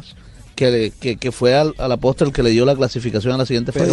Pero hay- Hay, hay una explicación, no, hay una explicación para eso y es que Uruguay, eh, una de las fortalezas de Uruguay son los dos centrales y, y de pronto meter un hombre como Jackson entre los dos centrales los puede contener un poquito para la salida y para el fútbol aéreo. ¿Y a quién sacas? A, a Ibarbo y jugar con dos con con, con, con, eh, Mm. Jackson metido entre los centrales y con y con Teo arrancando de más atrás. Pronosticar es difícil eh, y, bien sabemos que el profe Peckerman le da vueltas y tiene gente que analiza los mínimos sí. detalles y todas esas cosas. Entonces, a mí, a mí me gustó, me sigue gustando lo de Teo. A Teo hay que aprovecharlo más porque es un sostenedor nato arriba. Claro. Es un, es un Y uno cree que no, pero, pero además tiene una fuerza para sostenerlos ahí y los conoce, como usted dice. Los conoce. Ese es un jugador que yo no sacaría. Y lo de Ibarbo es un jugador que ha sido importante. No le fue bien en el partido ante Costa de Marfil, pero por afuera, ya sea por el costado izquierdo, a veces se ha tirado por el costado derecho, pero él aparece más por izquierda. Yo creo que le da una posibilidad también de taponar la salida Claro de, sí. Del lateral derecho de, de- de Uruguay, que no sé si va a jugar. Sigue eh, siendo el toque de pelota nuestra gran fortaleza. Sigue siendo la asociación, la triangulación, el juntarse en los costados, los que saben, con los que con los que pueden ser los socios, eh, complementos, sigue siendo la ventaja para después utilizar la individual allá, donde más les duele y donde queremos que nos hagan falta, o sea, cerquita al área. Bueno, esos son los dos partidos entonces que vamos a tener el día sábado en cuartos de final. Partidazos, Eh, en déjame octavos de final mejor, porque los del domingo también son partidazos, Marina. Y Holanda, antes, porque ya empiezo a escuchar ahí en la silla de de Dona, sí, ya viene, eh, me parece maravilloso y me parece un gran homenaje que hace la FIFA, lo de Carles Puyol, que va a entregar la Copa del Mundo al próximo campeón del mundo. Don Ave, bienvenido, venga. Con lo, con lo de Puyol te quiero decir una cosa. Se fueron para España y adivina quiénes se quedaron. Diego Costa, bueno, pues a saludar Claro, a su sí, familia. claro. Tan. Cés Fábregas se quedó. Sí. Y Piqué. Piqué, ¿Piqué? se quedó, pero la noticia va por otro lado. Dicen que Shakira tiene el cierre de este mundial. Sí, yo pasé el chisme. Yo dije que ya hace rato que Shakira viene. Eso está confirmado. La, la, Recuerden que usted la, mismo la, me grabó, Juan Pablo. Usted la, dijo, vamos a grabar. Y usted escribió y todo. Yo ya le dije. Entonces, esto puede ser una confirmación ya de eso. Gerard Piqué se quedó aquí en Brasil, está aquí en Brasil con su hijo. Problema Con es, Milan. el ¿Está con ah bueno ya está con Shakira acá ah bueno el problema es si hubiera dejado ella solo solo ella y con, con las cariocas no apure, no se apure. Pueden seguir participando en arroba B Mundialista Blue. Esta noche la pregunta, ¿quién es el mejor jugador de Colombia en este mundial? Pendientes que se vienen los F50 de Adidas. Yo quiero un par de guayos. Aquí, aquí en Blue Radio, sigan participando. Eh, si subes la foto con eh, tu camiseta de la selección Colombia hoy, No, no, te no puedes llevar el DVD de la historia de los mundiales. con mucho cariño y mucho respeto Gustavo Herrera nos dice James Rodríguez sin ninguna duda. Cristian Sánchez nos dice el mejor jugador de Colombia es James Rodríguez y posiblemente el mejor de Brasil. Eh, Sammy Montes nos dice hay dos. Uno es eh, Robin y el otro es James Rodríguez. Estamos preguntando por el mejor jugador de Colombia de Colombia. que sigan participando Don Abe Eh, primero que todo mi- Don Abe a una mujer nunca se le pega con patadas por no, favor no, no, no estoy diciendo una vieja. Que Ah, tengo bueno. una silla vieja que tengo que contar. ah bueno una silla vieja. ¿Cómo han estado? Buenas tardes, Bien, don don Fabio. Abe, qué Don bueno Costeño, verlo. Ahora sí que bueno tenerlo acá, ahora sí Don interrúmpame en vivo. Ave, lo veo mejorcito, ¿no? Sí, señor. Esta ha sentado mañana bien estuve en la Brasil. playa con la señorita Marina, me invitaron con Flavia, aunque me dejaron como un camarón allá quemándome y al rato fueron por mí para soleado yo a todas mis orejas. Y Marina y Flavia estaban en Estaban tanga? haciendo unas notas para el gol Caracol y me dijeron, siéntese acá, y ahora venimos... ¿Estaban en bikini? Me, sí, ay, no me acuerde cómo las cargaron, cómo las pusieron en hombros. bueno, un día como hoy les cuento de 1932, finalizó el ¿Qué día es hoy, don campeonato. ¿Cómo? ¿Qué día es hoy? Hoy es 26 de junio. Sí. De 1932. Memoria fina- la suya, ¿no? Ay, no me jodas, me hablaron, pero ya empezó. Así es usted cuando está en la costa. Sea canzón. ¿Su papá nunca lo enseñó a respetar a los mayores? Siga, don Ave, siga, Bueno. don Ave. Un día como hoy de 1932 finaliza el campeonato paraguayo más largo de la historia. Duró 14 meses. Uy, ¿y eso ¿Cuándo ha visto usted un campeonato de 14 meses? Se inició el 3 de mayo de 1931 y finalizó este día con título para Olimpia y sin que hubiese ningún ascenso. Fíjese usted. En 1949 Colombia que acabamos de hacer uno de tres meses. uno de tres meses. 1949, en la novena fecha del campeonato argentino, comienzan a utilizarse los números de las camisetas. ¿Usted supo eso? En 1949 le colocaron los números a la camiseta. A pedido de los árbitros ingleses, tenía que ser del 1 al 10. El arquero sin número. En ese, en ese tiempo no se podía colocar número. en 1987 me dejaron solo, gracias, muy amables. Nace en Marsella, Francia, acompañado. Samir Nasir, futbolista de ascendencia argelia, argelina. Se desempeñó como centrocampista ofensivo o extremo y actualmente milita en el Manchester City de la Premier League de Inglaterra. Y no lo trajeron al Mundial. Al lado No del le- Kun Agüero. Seguramente sí, se- no sé si tendrá algún agüero o no, pero... No, no, no, no, que que juega juega con el Kun Agüero en el Manchester. Ah, bueno, eso. en 1992 nació en San José de Costa Rica eh, Joel Nathanael Campbell. Mejor conocido como Joel Campbell, es futbolista costarricense del profe Pinto, quien va jugador, clasificando, sí. juega como el centro delantero en el, su equipo actual es el Arsenal Football Club, también de la Premier League de Inglaterra, y él figura con, con el conjunto Tico, o sea, el del profesor Pinto. en el 2007 en Venezuela comienza la Copa América dejando campeona a Brasil al derrotar a la Argentina. Tres goles a cero, señorita Marina, le ganaron ustedes a los argentinos. Vea, goles pues. de Batista, Dani Alves y Ayala en su propia meta. O sea, Ayala se metió un gol el mismo, ¡qué bestia! y en el 2011, un día como hoy en Argentina, Sí. descendió por primera vez en su historia un gran club. ¿Cuál? El River Player se fue a la primera vez. Ay, fue un día como hoy. Sí, señora, es el más reciente campeón después de que subió y fue con tres colombianos a bordo, Teo, Balanta y Carbonero. Qué y un bueno. día como hoy, ¿Qué pasó, Don Abe? un día como hoy yo era, eh, como la señorita Flavia dice, esos vibradores que llaman. Sí. Yo, un tra- estimulador. yo- yo- yo trabajé, pero eso fue hace como unos 15 años, cuando empezaron a llegar las tiendas Sex Shop a Colombia. ¿Se iba eso? Yo atendía la tienda Sex Shop a Colombia y entonces llegó una hembra grande, así bonita como la señorita Marina. Tan bonito. Grande, grande, grande, alta, de buen gusto. Me dijo, buenas tardes, yo, buenas tardes, me sé cómo le va, y les da como pena que se tapan la jeta y mira así como de reojo y se ponen gafas grandes y todo. Fabito, deje mira esa miércoles póngame atención. Estaba yo ahí atendiendo cuando entró la señora y me dice, es que necesito como algo de placer. Y le dije, claro, eso me sé, podemos salir más tarde. Yo, no, no, no, no me ha entendido. yo necesito algo como como para yo tener en mi bolso, como para, le dije, para defenderse. Yo, no, no me ha entendido.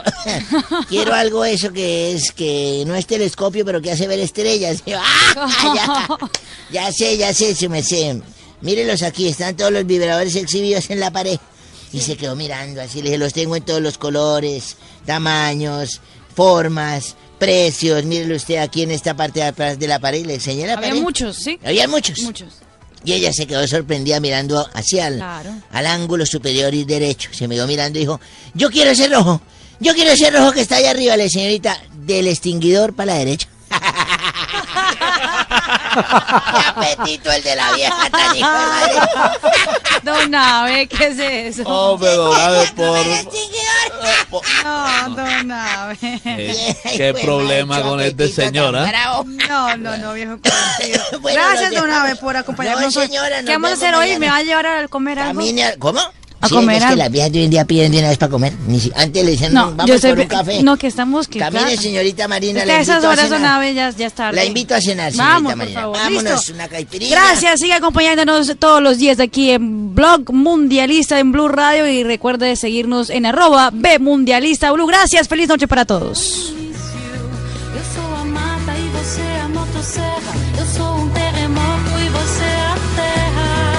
A a a jogo é perigoso. Nós somos fogo, nós somos fogo, nós somos fogo. Apitou, bola.